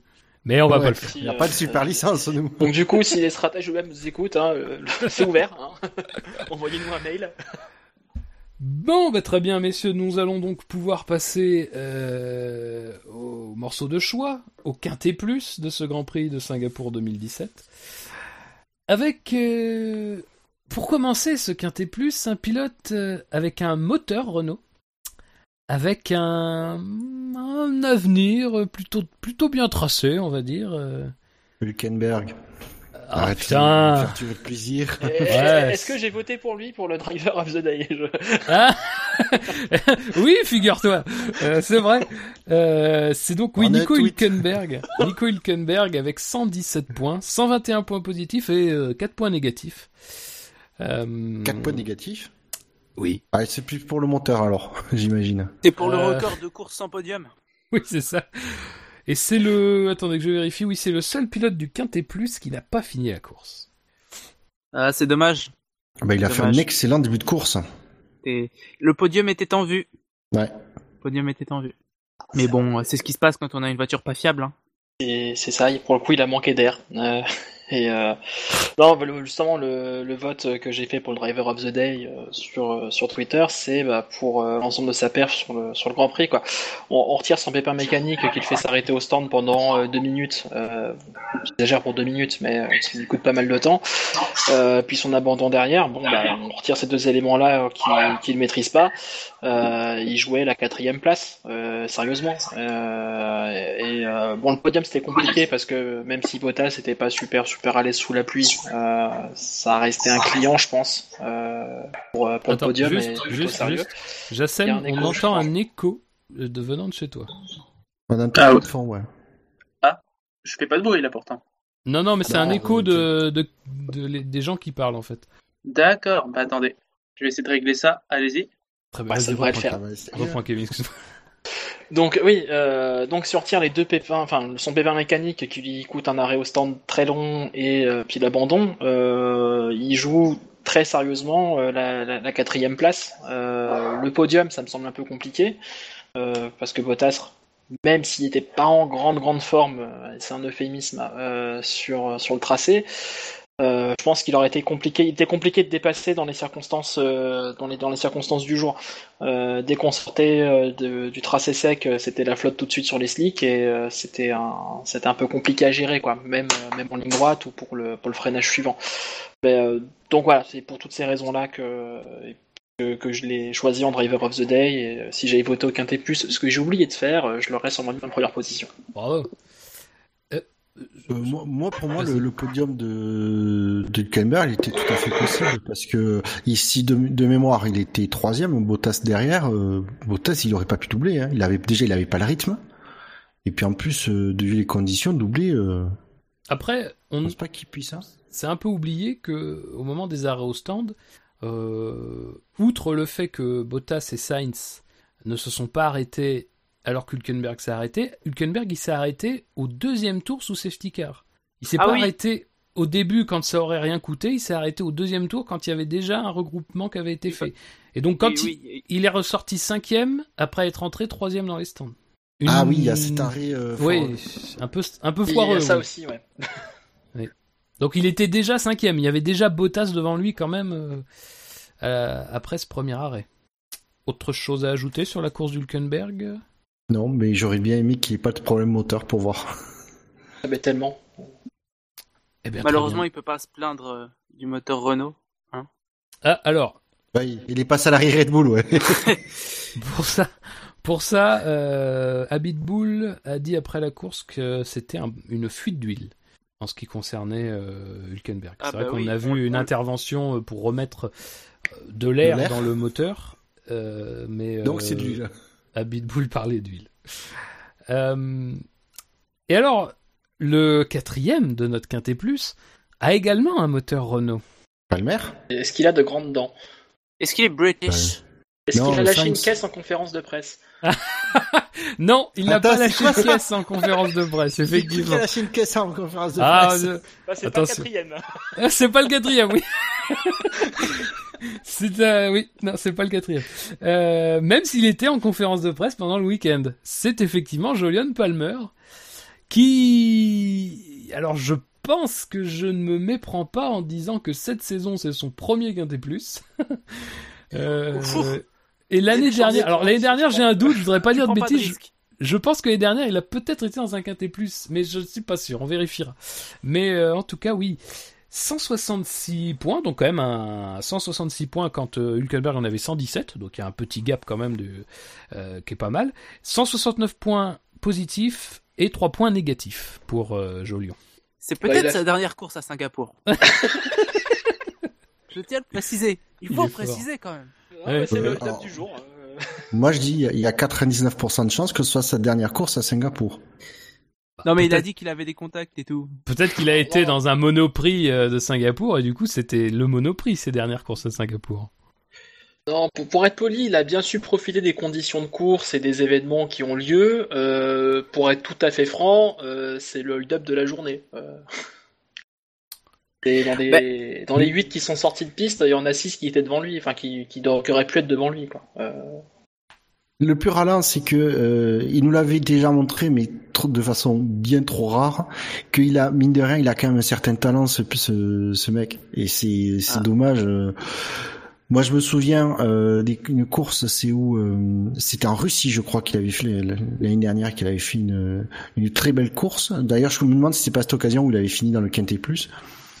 Et c'est c'est ça, c'est il y a- il y a- mais c'est rare, hein, c'est beaucoup, des moments trop rares. Et là, il, alors effectivement, il, il a su profiter des, de l'occasion, mais il fallait aussi la- qu'il la saisisse. Il a, il a réussi à le faire. Et derrière, il a mine de rien, il a rassuré. Et à un moment donné, il a même été deuxième. C'est vrai, Super. c'est vrai. On parle de Jerome Palmer. bah, Alonso aussi, pendant un moment, était deuxième et. Euh... non, il était premier. Il était premier. Il était il devant premier, Hamilton. Alors attendez, je regarde, je, je, je me rends sur la feuille de l'année dernière. Mais c'était pas où, quand il a marqué ses premiers, son, son, j'allais dire ses premiers points, mais son seul point avant cette course à, en Malaisie l'année dernière. Figurez-vous qu'on est quand même mauvaise langue parce qu'il avait été dans le Quintet Plus en Australie l'année dernière. Alors là, Pour sa première course. souvient C'était, c'était bienvenu, quoi. Oui, Euh, oui, oui, oui, oui. si, si, parce que je me souviens que euh, on avait la- les médias et euh, un peu nous aussi avaient été très mauvaise langue sur Palmer euh, durant l'hiver, avant, avant qu'il arrive en C'est F1, vrai. en disant qu'il y avait que l'argent qui, euh, qui le faisait venir en F1, Et et effectivement, que sur- il à la première course en Australie. Non, et à la première sa première course en Australie, il avait pas, il avait pas, il avait pas démérité, donc euh, pour se faire pardonner, on l'avait mis dans le quintet plus. Ouais, enfin, Nasser a fait une excellente première course. Enfin bref. Ah, Euh, non mais oui. ne parle pas de Nasser. Et en Malaisie, il avait été euh, quatrième du Quintet Plus l'année dernière. Donc euh, Ouais, c'est vrai. il a, il Ah, a- c'est voilà. c'est quand même quelqu'un qui a des Quintet Plus, qui pourra euh, s'en servir comme euh, comme argument Ouais, quand il CV. voudra essayer d'être recruté. Formule 1, ça sera très utile. Oui, Formule E, WEC. Sauf qu'il faut pas qu'ils Blanc pain. Si, voient les- si les mecs ils voient euh, SAVF1, ah non, ça vaut rien là, autre truc. Oh, c'est dur. C'est son. eh, il faut bien qu'il faut bien faut bien avoir un palmarès hein. Un palmarès. Un Euh, palmarès. oui. Oh. Euh, oui, c'est vrai que euh, en regardant sa course de plus près, effectivement, on constate qu'il a beaucoup profité des manœuvres des, des, des autres ou des problèmes des autres. Mais euh, malgré tout, il y a c'est vrai que ce dépassement sur Bottas qui, euh, qui quand même, euh, bon, hein, c'est quand même une Renault sur une Mercedes. Euh, voilà. Digne de Sénat. ça met du relief dans une course, quoi. Bruno, oui. Euh, je vous propose de passer au troisième, du coup. Ouais. Il a un moteur Renault. On va y arriver. Ah, Il a un moteur. Qui ça? Mais c'est Sainz, il a un moteur Renault. C'est pas, Ah non, euh, ça c'est pas Ricardo quelqu'un même. qui a pété une, une case dans une euh, conférence de presse, on ne sait pas. hein. Ah, ça va pas être Ricardo quand même qui finit troisième. Aucun T+. Bah, v- vas-y, dis-nous Fab. Ah, je sens cette impatience qui t'habite. Euh... Ah, Elle m'habite beaucoup. Eh Elle oui, m'habite oui. boule même. Ma bitbull, oui, bien sûr. Voilà. Et- alors, c'est quelqu'un qui, en, qui fin 2018 sera certainement sur le marché. Bon, alors, c'est pas tellement une aide parce que ils sont beaucoup sur le marché fin 95% des 2018. pilotes seront Oui. sur le marché. Mais est-ce Mais- que ce sera le meilleur pilote sur le marché? Euh, euh, si, non, si ça reste, moteur Renault, il me semble. si ça reste en l'état, euh, non, ça sera pas le meilleur. c'est Ricciardo, Ah, c'est- donc. C'est vrai que Palmer, il y a la concurrence. Eh oui, c'est. Ricciardo est donc troisième du Quintet Plus avec 209 points. Donc euh, une marge de 40 points sur Palmer, mais euh, les, les deux premiers euh, ont dépassé les 340 pour vous donner une, une fourchette. 229 points positifs, et alors là, alors étonnant ou non, ça c'est vous qui allez me le dire, 20 points négatifs. Et il faut savoir que de, enfin, de tous les pilotes qui sont dans le Quintet Plus et dans le Quintet Mou, c'est celui qui a le plus de points négatifs. C'est parce que Non, gens, non, non, ils je sont- dis une bêtise, je dis une bêtise. De tous les pilotes qui sont en positif sur le nombre de points, c'est celui qui a le plus de points négatifs. Voilà, c'est plutôt Oui, ça qui fait. les gens ont mal, euh, ont mal, ont mal regardé sa course en fait. fan de base, fan de euh, base. Ils ont très mal regardé sa course. Euh, je tiens à dire que avec, Ça faisait longtemps. avec une boîte de vitesse euh, qui était sur le point de lâcher, euh, finir deuxième, Oui, alors- c'est une très grande alors- performance, messieurs. Non mais excuse-moi, mais de toute façon, quand ils font deuxième, Red Bull, la boîte de vitesse du deuxième, elle était toujours sur le point de lâcher. De toute façon, Bah, C'est pas la première ouais, fois. Sauf que lui, il finit les courses quand les boîtes de vitesse elles lâchent. C'est vrai. Mais euh, alors non, mais c'est sûr, j'ai- chaque fois, je trouve, j'ai l'impression que c'est une l'excuse facile de Red Bull pour justifier de pas avoir gagné, quoi. Oui, parce qu'au moins, il Ah, tape euh, pas je suis pas moteur. certain que Red Bull euh, sort des excuses pour justifier le fait d'être moins rapide que wait, les, wait, euh, wait. Mercedes. Hein. Euh, alors que tout le monde les voyait. De- euh, depuis ouais, 2014, euh, on est sûr. Tout- Enfin, je... Parce que, non, non, mais parce que quand l'année dernière, Après, quand Ricardo, quand, quand Ricardo est fini deuxième, il y a pas eu de, il y a pas eu d'excuse. Je vois pas pourquoi ce serait une excuse. Il a eu des problèmes de boîte de vitesse. Il a eu des problèmes de boîte de vitesse. C'est tout. Autour, de- à partir Bah, après, du c'est- 15e c'est tour, euh, disait Horner. Ouais, et ça expliquerait le, effectivement, le, le manque de rythme qu'il avait face à Hamilton, alors que. Mais il y a pas que ça. on-. Il y a pas que ça. Euh, Il y a le fait que la, la piste a changé depuis les essais libres et qu'elle est beaucoup plus froide. Et euh, les Mercedes sont plus à l'aise dans ce genre de. il, a, il a plu. Hum il a plu, c'est Il normal a que ça soit oui. plus froide. Voilà, c'est ça. Donc euh, il y a aussi ça qui joue sur le fait que les Red Bull Ah oui, aient un peu moins marché. Oui, Il y a ça, clairement. plus le problème de boîte, ça fait un peu. Voilà. d'ailleurs, c'est vrai que Ricciardo s'est pas trop attardé sur son problème de boîte, même si euh, il en a parlé évidemment. Mais c'est vrai qu'il a mis en avant aussi le fait que malgré tout, même dans des conditions normales, ça aurait été compliqué avec euh, effectivement le- Oui. la piste qui avait basculé Ouais, dans sûr. un. Enfin, la gestion pneumatique des Red Bull était bien moins facile dans ces conditions-là. oui. C'est- sûr que c'est décevant par rapport aux promesses euh, des deux premiers essais libres. Ça, c'est Oui, sûr. voilà, c'est ça. Ou même des qualifs, ouais. Ouais. Ouais. Mais du coup, Oui. il faut le remettre dans le contexte. hein. Il y a la Voilà. déception, mais elle est, elle est, euh, elle est argumentée, quoi. Oui, voilà. Ce qui, ce qui est dommage en plus, c'est qu'il a eu, euh, il y a eu trois safety cars, c'était autant de chances de, de, de prendre le dessus sur, euh, sur Hamilton. Ouais, enfin, il se prenait j'ai deux bien secondes aimé- à la bien aimé- restart. Après, sur un des restarts, justement, il a été quand même super agressif. C'était assez intéressant à voir où euh, il avait limite dépassé Hamilton avant, euh, avant, avant la ligne de, de César, avant de. Non, c'est qu'Hamilton l'avait break testé. Ah oui, oui, pardon. Oui, s'il euh, te plaît. Comme en Euh, Azerbaïdjan. Excuse-moi. Euh, Eh oui. non, mais enfin, du coup, sa course était assez intéressante à voir et bon, il- c'est vrai qu'il aurait pu mériter, euh, il aurait pu mériter une victoire dans les dans, dans les bonnes conditions. Ça s'est pas fait, c'est de sport, quoi. Après, il y a pas grand chose à dire sur sa course. hein. Honnêtement, euh, si vous avez des choses à dire, allez-y. hein. Non, bah après, il assure la deuxième place, c'est euh, déjà beaucoup, j'ai envie de dire. Et puis, euh, encore une fois, il... Voilà, il y a une opportunité, hop, il la prend. Il évite les problèmes. J'ai même Il envie de dire que c'est le meilleur mauvais départ de l'histoire de la Formule 1. Ah, c'est pas faux. Mais en fait, tu te dis, il a presque fait exprès de prendre un mauvais départ Mais pour oui, pas se retrouver embarqué. Il a fait exprès. Il a, il a vu Verstappen démarrer, il a fait OK. C'est stratégique. Hop, l'embrayage. Oh merde, zut alors. j'ai raté Je sais où tout ça va nous conduire. Ah, la fameuse caisse qu'il a lâchée en conférence de presse, évidemment. Voilà, voilà, c'est vrai, c'est peut-être euh, le fait marquant de la journée de dimanche de Ricciardo. Je, c'est le mien, Prums, hein, voilà. Je- Il a fait rire, enfin, il est très fort Ricciardo parce qu'il a fait, en plus de contenir Bottas, il a fait rire Bottas. Enfin, il a contenu Bottas, mais il a pas contenu ses problèmes gastriques, visiblement. Non, voilà. Il a pas tout contenu. mais- Il, ne- c'est- ça reste un homme. Euh, Avec un cœur. Avec un cœur gros comme ça. Messieurs, quelque chose à ajouter sur euh, Ricciardo J'ai l'impression qu'on a fait le tour. Oui. On peut, on peut voguer vers d'autres vents. Euh, Alors là, donc, il reste deux pilotes, hein, si vous avez été attentif euh, à l'émission à laquelle vous participez.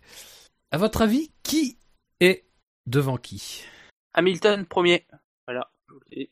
Je sais plus, je sais pas. Sainz, euh, j'imagine, deuxième. Non, Ah, allez, je vais mettre. Moi, je vais. allez, non, non, je vais dire que c'est Sainz qui est premier.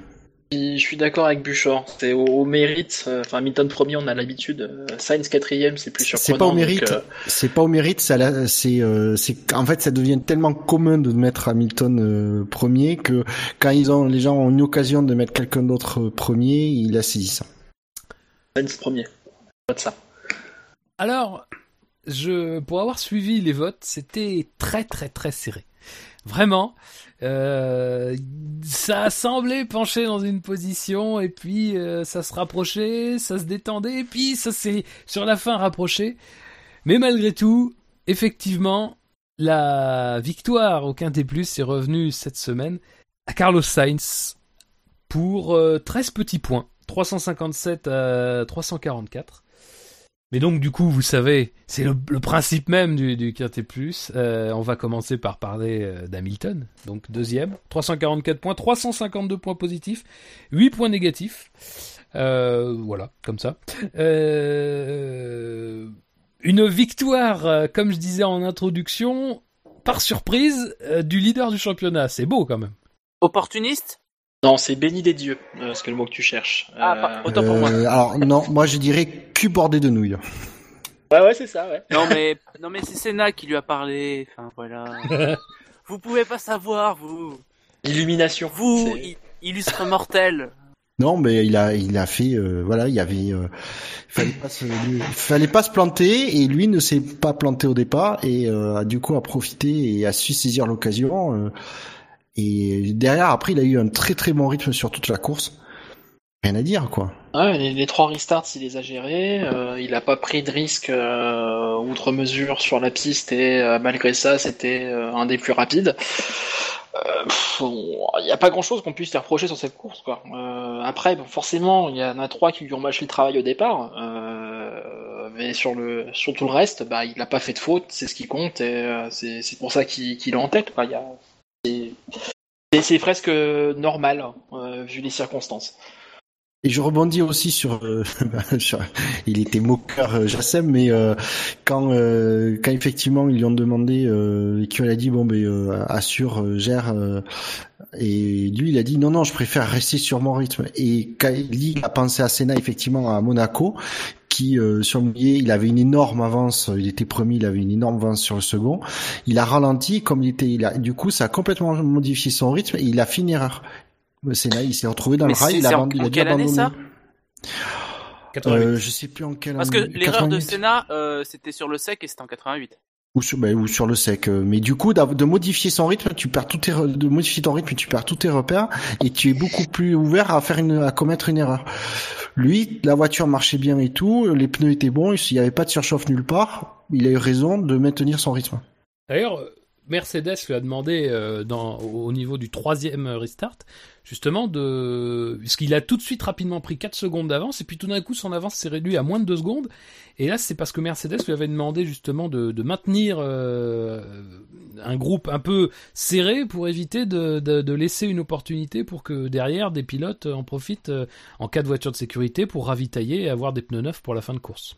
Et lui, du coup, à la radio, a dit euh, non, mais ça, c'est une tactique étrange. c'est pas, je préfère avoir mon rythme et tout. Euh. Je Après, la pense que plus son rythme qui hein. le- Oui, l'idée de de de Enfin, c'est pas Williams Comment qui l'aurait eu, quoi. D'empêcher un changement de pneu en cas de de ses de ses poursuivants en cas de safety car était pas hum, était- était- c'était bien pensé c'était anticipé un- une situation euh, sachant qu'effectivement euh, s'il avait juste deux secondes d'avance les autres pouvaient pas changer de pneu et euh, il pouvait pas le doubler non plus donc euh, mais lui il a préféré comme il a dit préféré euh, maintenir son son rythme sur lequel il était apparemment très confortable. Et puis après quand tu enchaînes des tours comme ça sur circuit tu prends des, des habitudes. Et d'après si tu veux il y a des les les les, la les- gestes deviennent euh, machinaux. Donc euh, il a pas voulu sortir de ça et, et ouvrir la porte à une. Moi c'est quelque chose que je comprends tout à fait et et puis après il est très quand il le dit il est là il envoie pas chier son, son, ingénieur lui il dit non non je suis je préfère et puis l'ingénieur d'ailleurs il insiste pas derrière euh, c'est pas il fait confiance à son pilote. hein. Est-ce que, euh, au vu de son départ, et si jamais euh, il il s'était pas passé ce qui s'était passé derrière, ou même si juste Vettel avait pu euh, survivre à ce, à l'accrochage, est-ce que vous pensez qu'Hamilton aurait été euh, véritablement en lutte pour la victoire, aurait pu remporter la course avec un Vettel devant lui? Ah, ça, on le saura jamais. Non mais je vous, je, je vous demande Voilà. si vous vous pensez que c'est le cas. Et vu les j'ai- condi- le- et vu les conditions de piste, attention, vu les Voilà, conditions de piste qui vu favorisent les la conditions Mercedes. de piste, vu les conditions de piste, celui qui sortait devant au premier virage gagnait. Donc Alonso. Donc Alonso. Voilà. ouais ouais. Non, ouais. Non mais Alonso il était pas premier il était zé- il était en position zéro. Oui. Non, non, non, honnêtement, je pense que Hamilton, il- avec un Vettel devant, euh, avec une voiture pas endommagée, euh, je pense qu'il pouvait rien faire. Et même si elle était légèrement endommagée, la Ferrari, je pense que Vettel sur le mouillé, il est, c'est pas, c'est loin d'être un manche. Il aurait su gérer les conditions. C'est un circuit en plus qu'il, a- qu'il apprécie beaucoup, c'est, et sur lequel il est performant, euh, Singapour. Donc, euh, je vois pas Hamilton aller chercher la victoire. D'ailleurs, il n'y a pas que, c'est pas une question de ça aussi, c'est une question de, même si je pense que euh, Hamilton aurait peut-être, je pense, eu un rythme un peu meilleur que celui des Ferrari, je pense pas qu'il qu'il- qu'il aurait fini euh, premier quand même, parce que euh, dans les pistes comme ça, euh, dépasser c'est compliqué, les stratégies, euh, les undercuts ça fonctionne pas si bien que ça, les overcuts non plus. Enfin, non, je pense pas qu'il y aura eu beaucoup, il y aura eu des changements, hormis une erreur stratégique euh, de la part de Ferrari hein, ou de Mercedes. Mais euh, je, pense que ça aurait été le statu quo toute la course. Je pense pas que la course aurait aurait beaucoup changé si euh, aurait survécu au premier virage. Très bien, messieurs. Et donc, le grand vainqueur de ce Grand Prix, côté SAV, Carlos Sainz, 357 points, et que des points positifs pour l'Espagnol qui a terminé quatrième, son meilleur résultat en carrière. Alors, avec Toro Rosso, c'est peut-être sa dernière course à Singapour. oui. Peut-être. Non mais euh, je- personnellement, il a fait une, je l'ai pas vu non plus. Enfin, c'est pas qu'il a bénéficié des conditions, mais je sais pas, je, je saurais pas quoi dire sur sa course. Franchement, euh. Bah, c'est une Oui, course à la Hamilton, mais en quatrième place, quoi. Euh, Voilà. très concrètement. Oui, c'est ça. Euh... C'est pas. On l'a pas tant vu que ça en fait à la télé. C'est ça le, le truc, Sainz. Euh, mais euh... voilà, pas d'erreur. Il a profité des conditions, euh, pas d'erreur, euh, et du coup, euh, ben, il est quatrième. Euh... Que dire de plus, quoi. Il profite de l'abandon de, de d'Hülkenberg et d'Alonso, Hmm. de Vettel, du- de Verstappen, de Raikkonen. Donc euh, oui, forcément. euh, il est à noter qu'il a effectivement euh, la même stratégie que les Mercedes sur le premier arrêt au stand, c'est-à-dire que lui ne s'arrête pas, ce qui lui permet de gagner des places. Il en avait déjà gagné une en piste. Alors, ce qu'il faut revenir sur le départ, il prend vraiment quasiment un des pires départs possibles. C'est-à-dire que son envol est mauvais, et lui, lui, dans tout ce qui se passe, il gagne une place. Donc, euh, vraiment, on peut pas dire que lui, tout s'est joué sur le départ. Ensuite, dans son premier relais, enfin, dans le, après la, première safety car, il double Ocon. Et donc, sa stratégie de, de, ne pas s'arrêter comme le font les Mercedes lui permet de prendre la cinquième place, je crois, ou la quatrième, je sais plus à ce moment-là. Euh, mais donc de doubler euh, notamment Hülkenberg et euh, après, bah, il, il est le seul pilote par contre qui chose des, des super tendres quand tout le monde fait le choix des ultra tendres. Qui, qui paraît être un pari risqué dans, dans des conditions de piste, comme on l'a dit tout à l'heure, qui sont pas qui sont pas les plus chaudes quoi. Après, est-ce que justement ils n'ont pas choisi les les, les, les super tendres parce que euh, leur voiture les met mieux en température que les ultra tendres Ou ils ont pris le, ils se sont dit, ils ont assuré en disant euh, les ultra tendres risquent de pas finir la course, donc euh, avec les super tendres on peut- on n'a pas besoin de faire un, un autre relais. C'est peut-être aussi assuré et après, il aurait fini. Toro Rosso, tu sais, ça, il finissait 5, il finissait 5 ou 6 ça leur convenait aussi, hein, niveau points. Là, c'est du bonus pour eux. Donc, euh, ils ont peut-être préféré rassurer et pas avoir une stratégie trop agressive euh, de, au, au risque de perdre très cher. Je sais pas. En tout cas, ça a fonctionné. Donc, euh, Et donc il fait partie de ce trio de pilotes avec euh, avec Van Dorn et donc avec Palmer. Palmer 6ème et Van Dorn 7ème à réaliser sur cette course leur meilleur résultat en carrière. Messieurs, quel- quelque chose oui, quelque chose à ajouter sur Sainz? Non. non. Bon 2018. Ouais, à part qu'il aurait fait, euh, à part qu'il aurait peut-être fait un meilleur troisième que Bottas. Parce qu'effectivement, sa course était, euh, son résultat était plus joli que euh, la troisième place. Elle, elle, fait- elle paraît un peu usurpée, la troisième place de Bottas, en fait. C'est ça. Donc, euh, mais à part ça, euh, bah, c'est le vainqueur euh, c'est le vainqueur du quintet du quintet plus quand même. Ça veut dire quelque je chose. vais dire c'est vainqueur moral de la course. Bah j'ai failli le dire. Je sais pas ce qui m'a retenu. Euh... Enfin, la décence. Ouais, je pense. Euh... Eh bien, c'était la 60e victoire de Lewis Hamilton en Formule 1 et la 73e pour l'écurie Mercedes.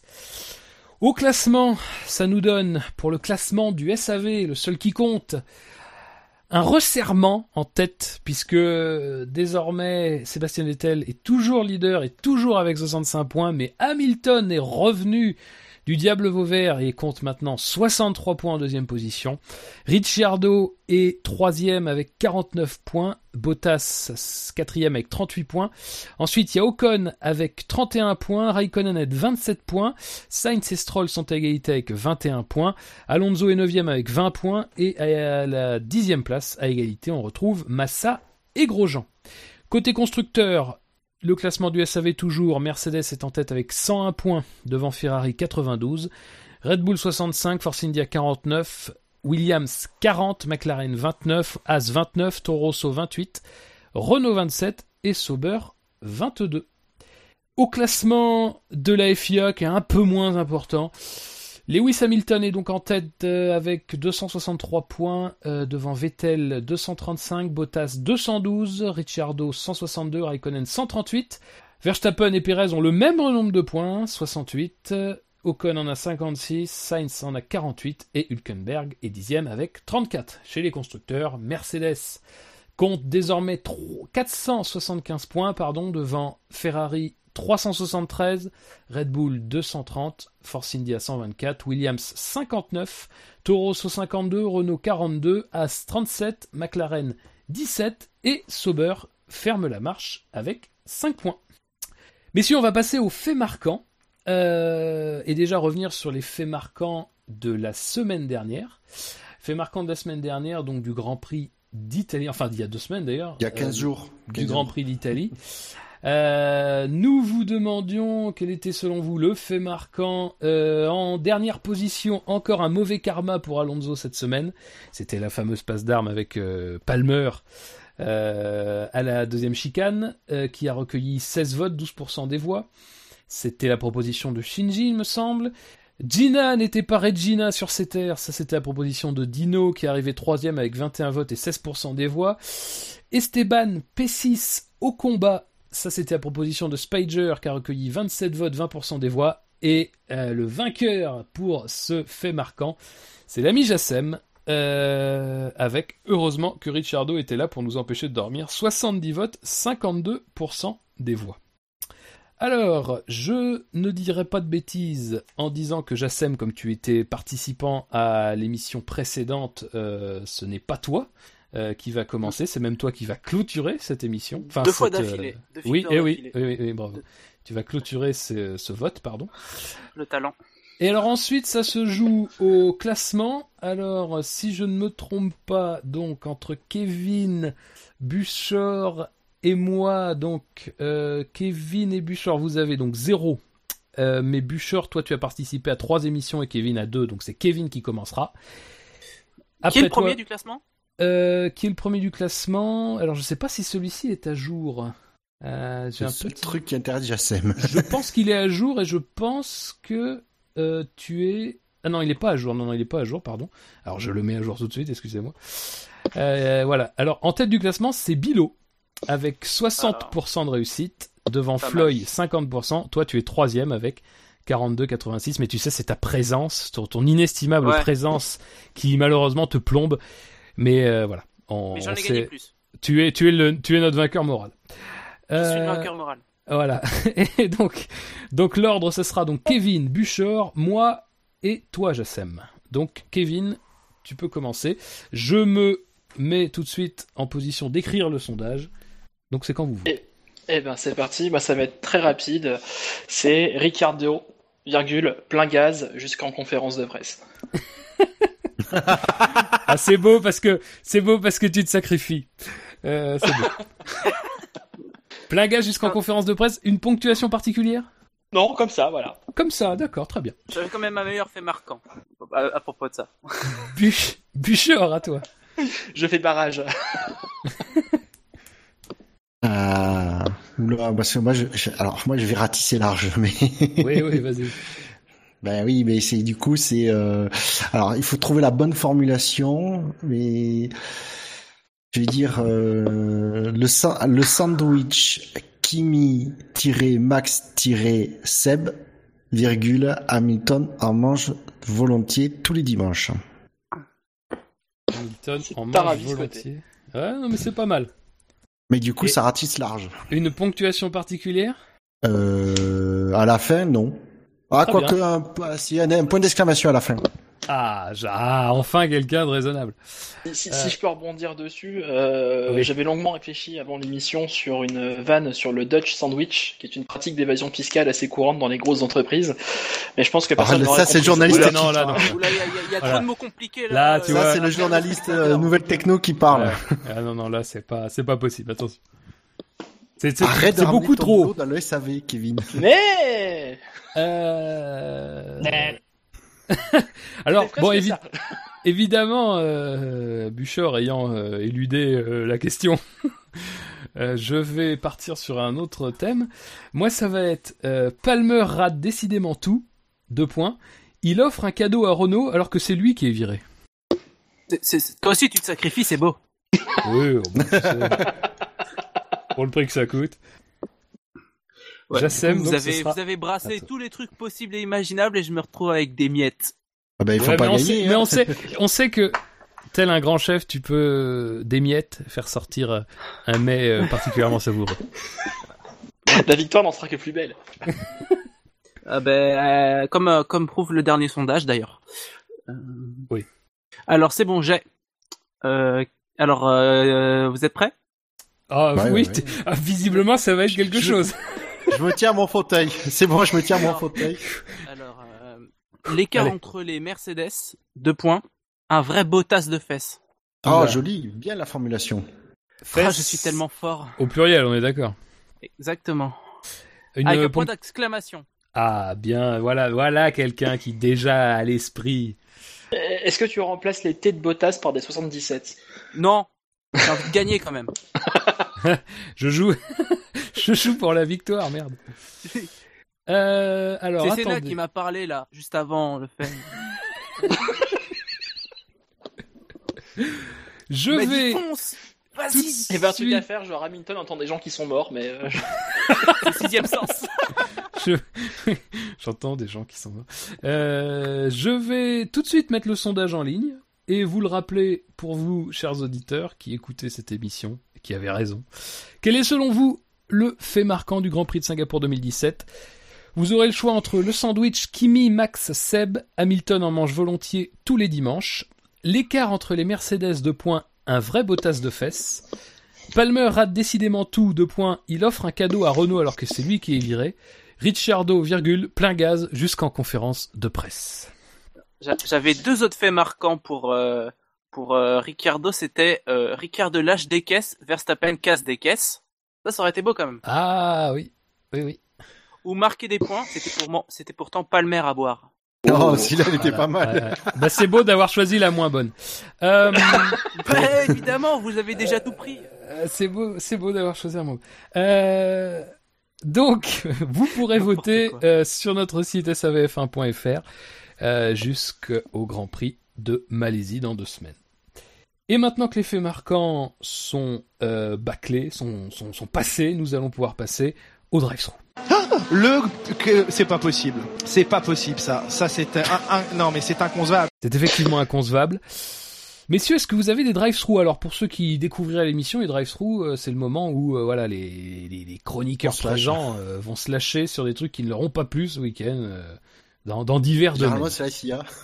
Oui, généralement c'est la FIA, c'est les réalisateurs des grands prix et euh, c'est qui d'autre euh, Iloda. Euh. Est-ce que vous avez un ou plusieurs drive-thru, messieurs? Il y a rien qui m'a choqué, moi, bizarrement.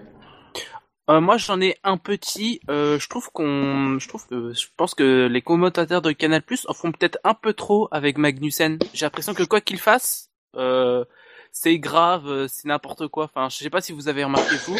Je trouve qu'il, il a l'air d'être un peu dans la, comment dire, il est un peu, voilà, il a l'air d'être un peu pointé du doigt en fait, je trouve. Oui. Euh, dans, que ce vrai. soit même quand dans les euh, lorsqu'il fait des dépassements, lorsqu'il se défend, lorsqu'il parle à son ingénieur, alors que bon, euh, il a pas fait quoi que ce soit de grave euh, euh, cette course quoi.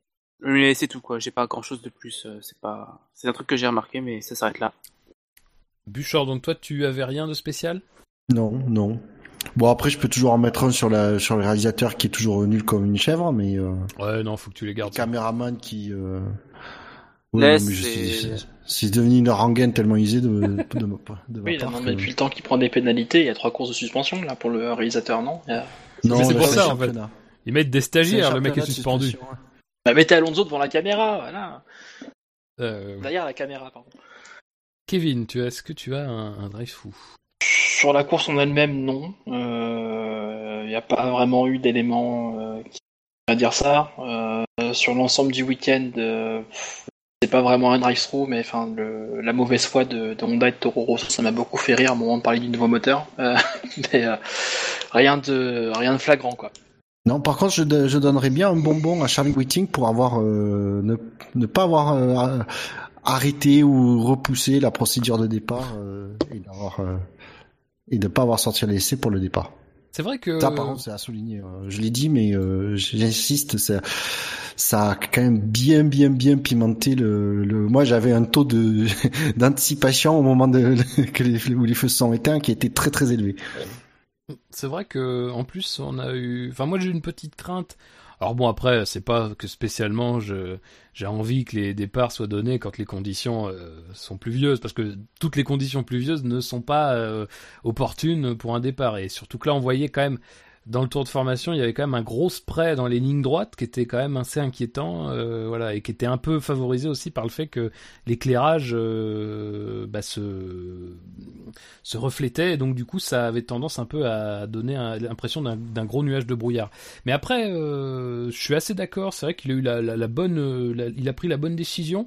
Encore une fois, euh, absolument rien dans les premiers tours euh, ne laisse à penser que la pluie est responsable d'un accident. Euh, donc euh, c'est pas, c'est pas mal. Et Puis d'ailleurs, on a vu euh, Charlie Whiting euh, à un moment donné, quand il y a eu la, la voiture de sécurité, on l'a vu remonter la, la voie des stands euh, à pied là, avec un Oui. petit sourire, euh, du genre Ah, j'ai bien niqué Ferrari. Et euh, donc ça, j'ai j'ai aimé. J'ai apprécié. ça. non, non, je, je dis ça, j'en sais rien. Je- pardon, Charlie. Mais euh, non, non, mais voilà, euh, c'est vrai qu'on on, on lui tape souvent dessus et euh, pour souvent pour des trucs un peu contraires, c'est-à-dire soit on va lui taper dessus parce qu'il fait pas de choses assez sûres, soit on va lui taper dessus parce qu'il fait, trop de choses. Enfin, il fait des choses beaucoup trop euh, avec précaution. Donc bon, là, il a pris un, il a pris une bonne décision, je pense. Et euh, de toute façon, a priori, euh, voilà, on était euh, au moment où le départ euh, a été lancé, on était quasiment au plus gros du de l'averse, donc ça, ça n'allait que euh, que diminuer. Donc de toute façon, ça servait pas à grand chose de repousser en réalité. Mais c'est vrai qu'on a eu l'inquiétude parce qu'il y a eu des messages radio, dont euh, notre ami Romain Grosjean, ce qui a dû beaucoup plaire à, à Scani, euh, pour dire que la visibilité était vraiment mauvaise, euh, voilà, que les, les conditions n'étaient pas tout à fait euh, sûres à 100%. Euh, et Non, et pour la ma plupart des pilotes ont, et la plupart des pilotes ont prouvé quand même qu'ils sont de grands garçons et que bon après je veux dire la, la les, trois qui s'accrochent c'est pas forcément dû à la pluie mais euh, ça prouve aussi que les, les pilotes ils savent gérer ces conditions quoi. Tout à fait. Euh, pour ma part, c'est un petit drive-through contre Canal. Alors c'est pas grand chose, mais c'est que après la, après la course, ils ont un peu bâclé le, bah justement l'après-course. Euh, alors c'est vrai que la course a duré longtemps, mais euh, bon à Singapour, on peut pas s'attendre à ce que la course dure euh, dure 1h30 quoi. C'est pas Monza. Euh, donc euh, bon, la course a duré longtemps, mais quand on regarde, elle a pas duré plus longtemps que d'autres éditions, à peine quoi 10 minutes, un quart d'heure. Et euh, bon, euh, ça a été un peu le prétexte. Alors je sais bien qu'après, ça, dépend évidemment de la grille et que euh, un dimanche après-midi à autour de 16 heures, c'est pas évident forcément de se faire une place avec du rugby, du football. Malgré tout, c'est dommage parce que voilà, ils ont vraiment fait le minimum. Et quand je dis qu'ils ont fait le minimum, c'est-à-dire qu'ils ont passé la cérémonie du podium jusqu'au moment de la remise des trophées. Et là, ils ont coupé. Et euh, rien après, il n'y a pas eu de Formula One il n'y a pas eu de vrai Formula One. Euh, le, film de la course, la séquence du film de la course a été publiée sur le sur Dailymotion pour ceux que ça intéresse et qui aiment bien cette séquence. Euh, mais après voilà, ça a été vraiment bâclé. Bon, c'est, je peux comprendre que quand il y a des circonstances exceptionnelles, ce soit le cas, mais là. Bon, la, la course a ni été repoussée, ni vraiment été rallongée de manière exponentielle. Donc, c'est dommage. Hmm, C'est pas grand chose après, hein, sincèrement. Ça c'est parce que tu voulais savourer la victoire d'Hamilton c'est tout. Bah, bah non, Oui. c'est vrai. Oui, mais c'est vrai. Oui, mais c'est vrai. Il y a un peu de ça. C'est vrai que c'est un- toujours un, un bon moment, et c'est un mauvais moment quand ça se passe mal. Mais c'est toujours un, un moment sympa de, de pouvoir se poser parce que quand tu, tu suis une course de deux heures avec une une envie particulière, une appétence particulière pour le résultat d'un pilote, euh, quand quand c'est fini et tout et que l'adrénaline est retombée, t'aimes bien pouvoir à froid mieux regarder la course. euh, mieux voilà te, te reposer pour que pour pour pouvoir alors évidemment j'ai pu le faire en, en, en replay, il n'y a pas de problème là-dessus. Mais voilà, euh, quand euh, Formula One euh, présente des, des sujets, en général, il y a une...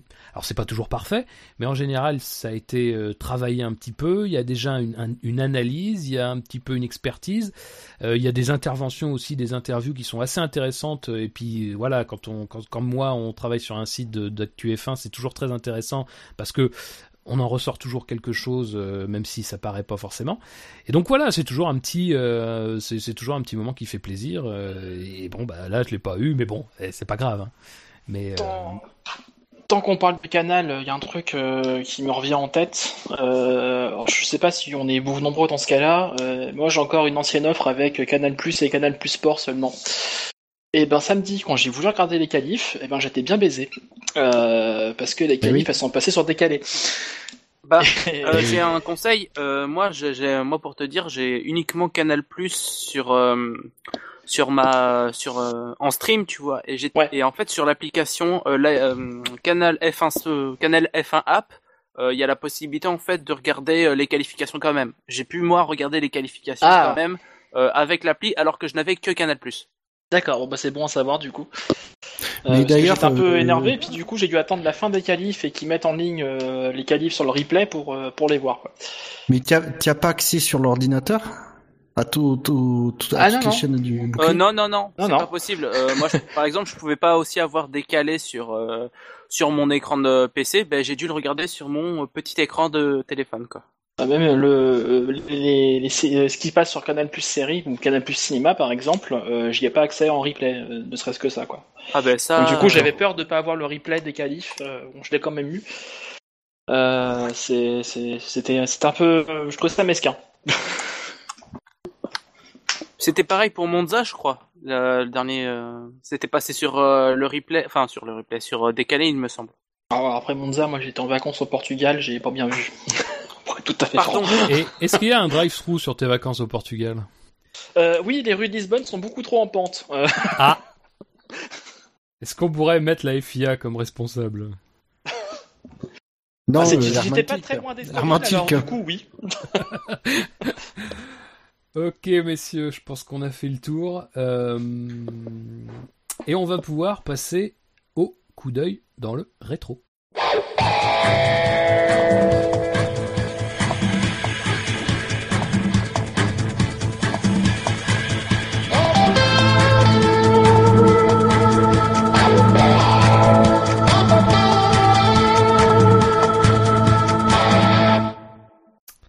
Rappelle que si Bernie euh, cherche à nous facturer ça, euh, nous n'avons pas laissé d'adresse.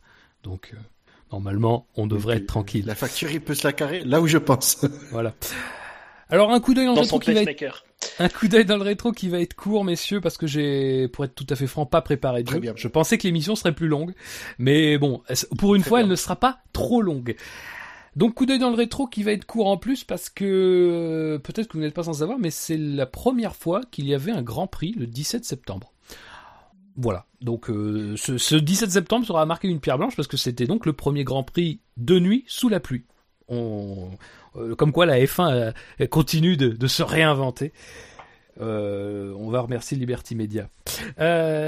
Du, du côté des du carnet euh, rose, on a euh, non du carnet d'ailleurs peut-être pas rose. Euh, enfin comme vous Pourquoi voulez, on s'en hein. fout. Oh, oui pourquoi pas. Si vous êtes si vous êtes carnet rose le 17 septembre, vous pouvez. Du côté des naissances, nous avons jours. trois nous avons trois pilotes euh, d'époques différentes et qui sont qui ont le point commun d'être encore tous en vie. Nous avons Sterling Moss qui est né le 17 septembre 1729. Alors Sterling Moss qui est évidemment euh, connu en Formule 1 pour être euh, le champion sans couronne, euh, puisqu'il a été quatre fois vice-champion du monde de Formule 1 entre 1955 et 1958, donc c'était un, contemporain de, de Fangio, de, de, de Hawthorne, Hawthorne. euh, de bah, d'Ascar, Brabham. De ouais Brabham début Brabham. Oui. Euh, et donc euh, voilà, il a, il a remporté au long, au- tout au long de sa carrière 16 grands prix et signé 16 pole positions. Voilà, c'est, euh, il, c'est- il a été anobli par la reine. C'est évidemment un, un pilote majeur de, de, de la Formule 1 de, de la première décennie et du début des années 60. Et effectivement, qui a un palmarès quand même assez important pour un pilote de cette époque, mais qui malheureusement n'a jamais eu la chance de, de remporter le titre mondial. Euh, Damon Hill est né le 17 septembre 1960. Euh, lui a eu la chance d'être champion du monde en 1996 avec Williams.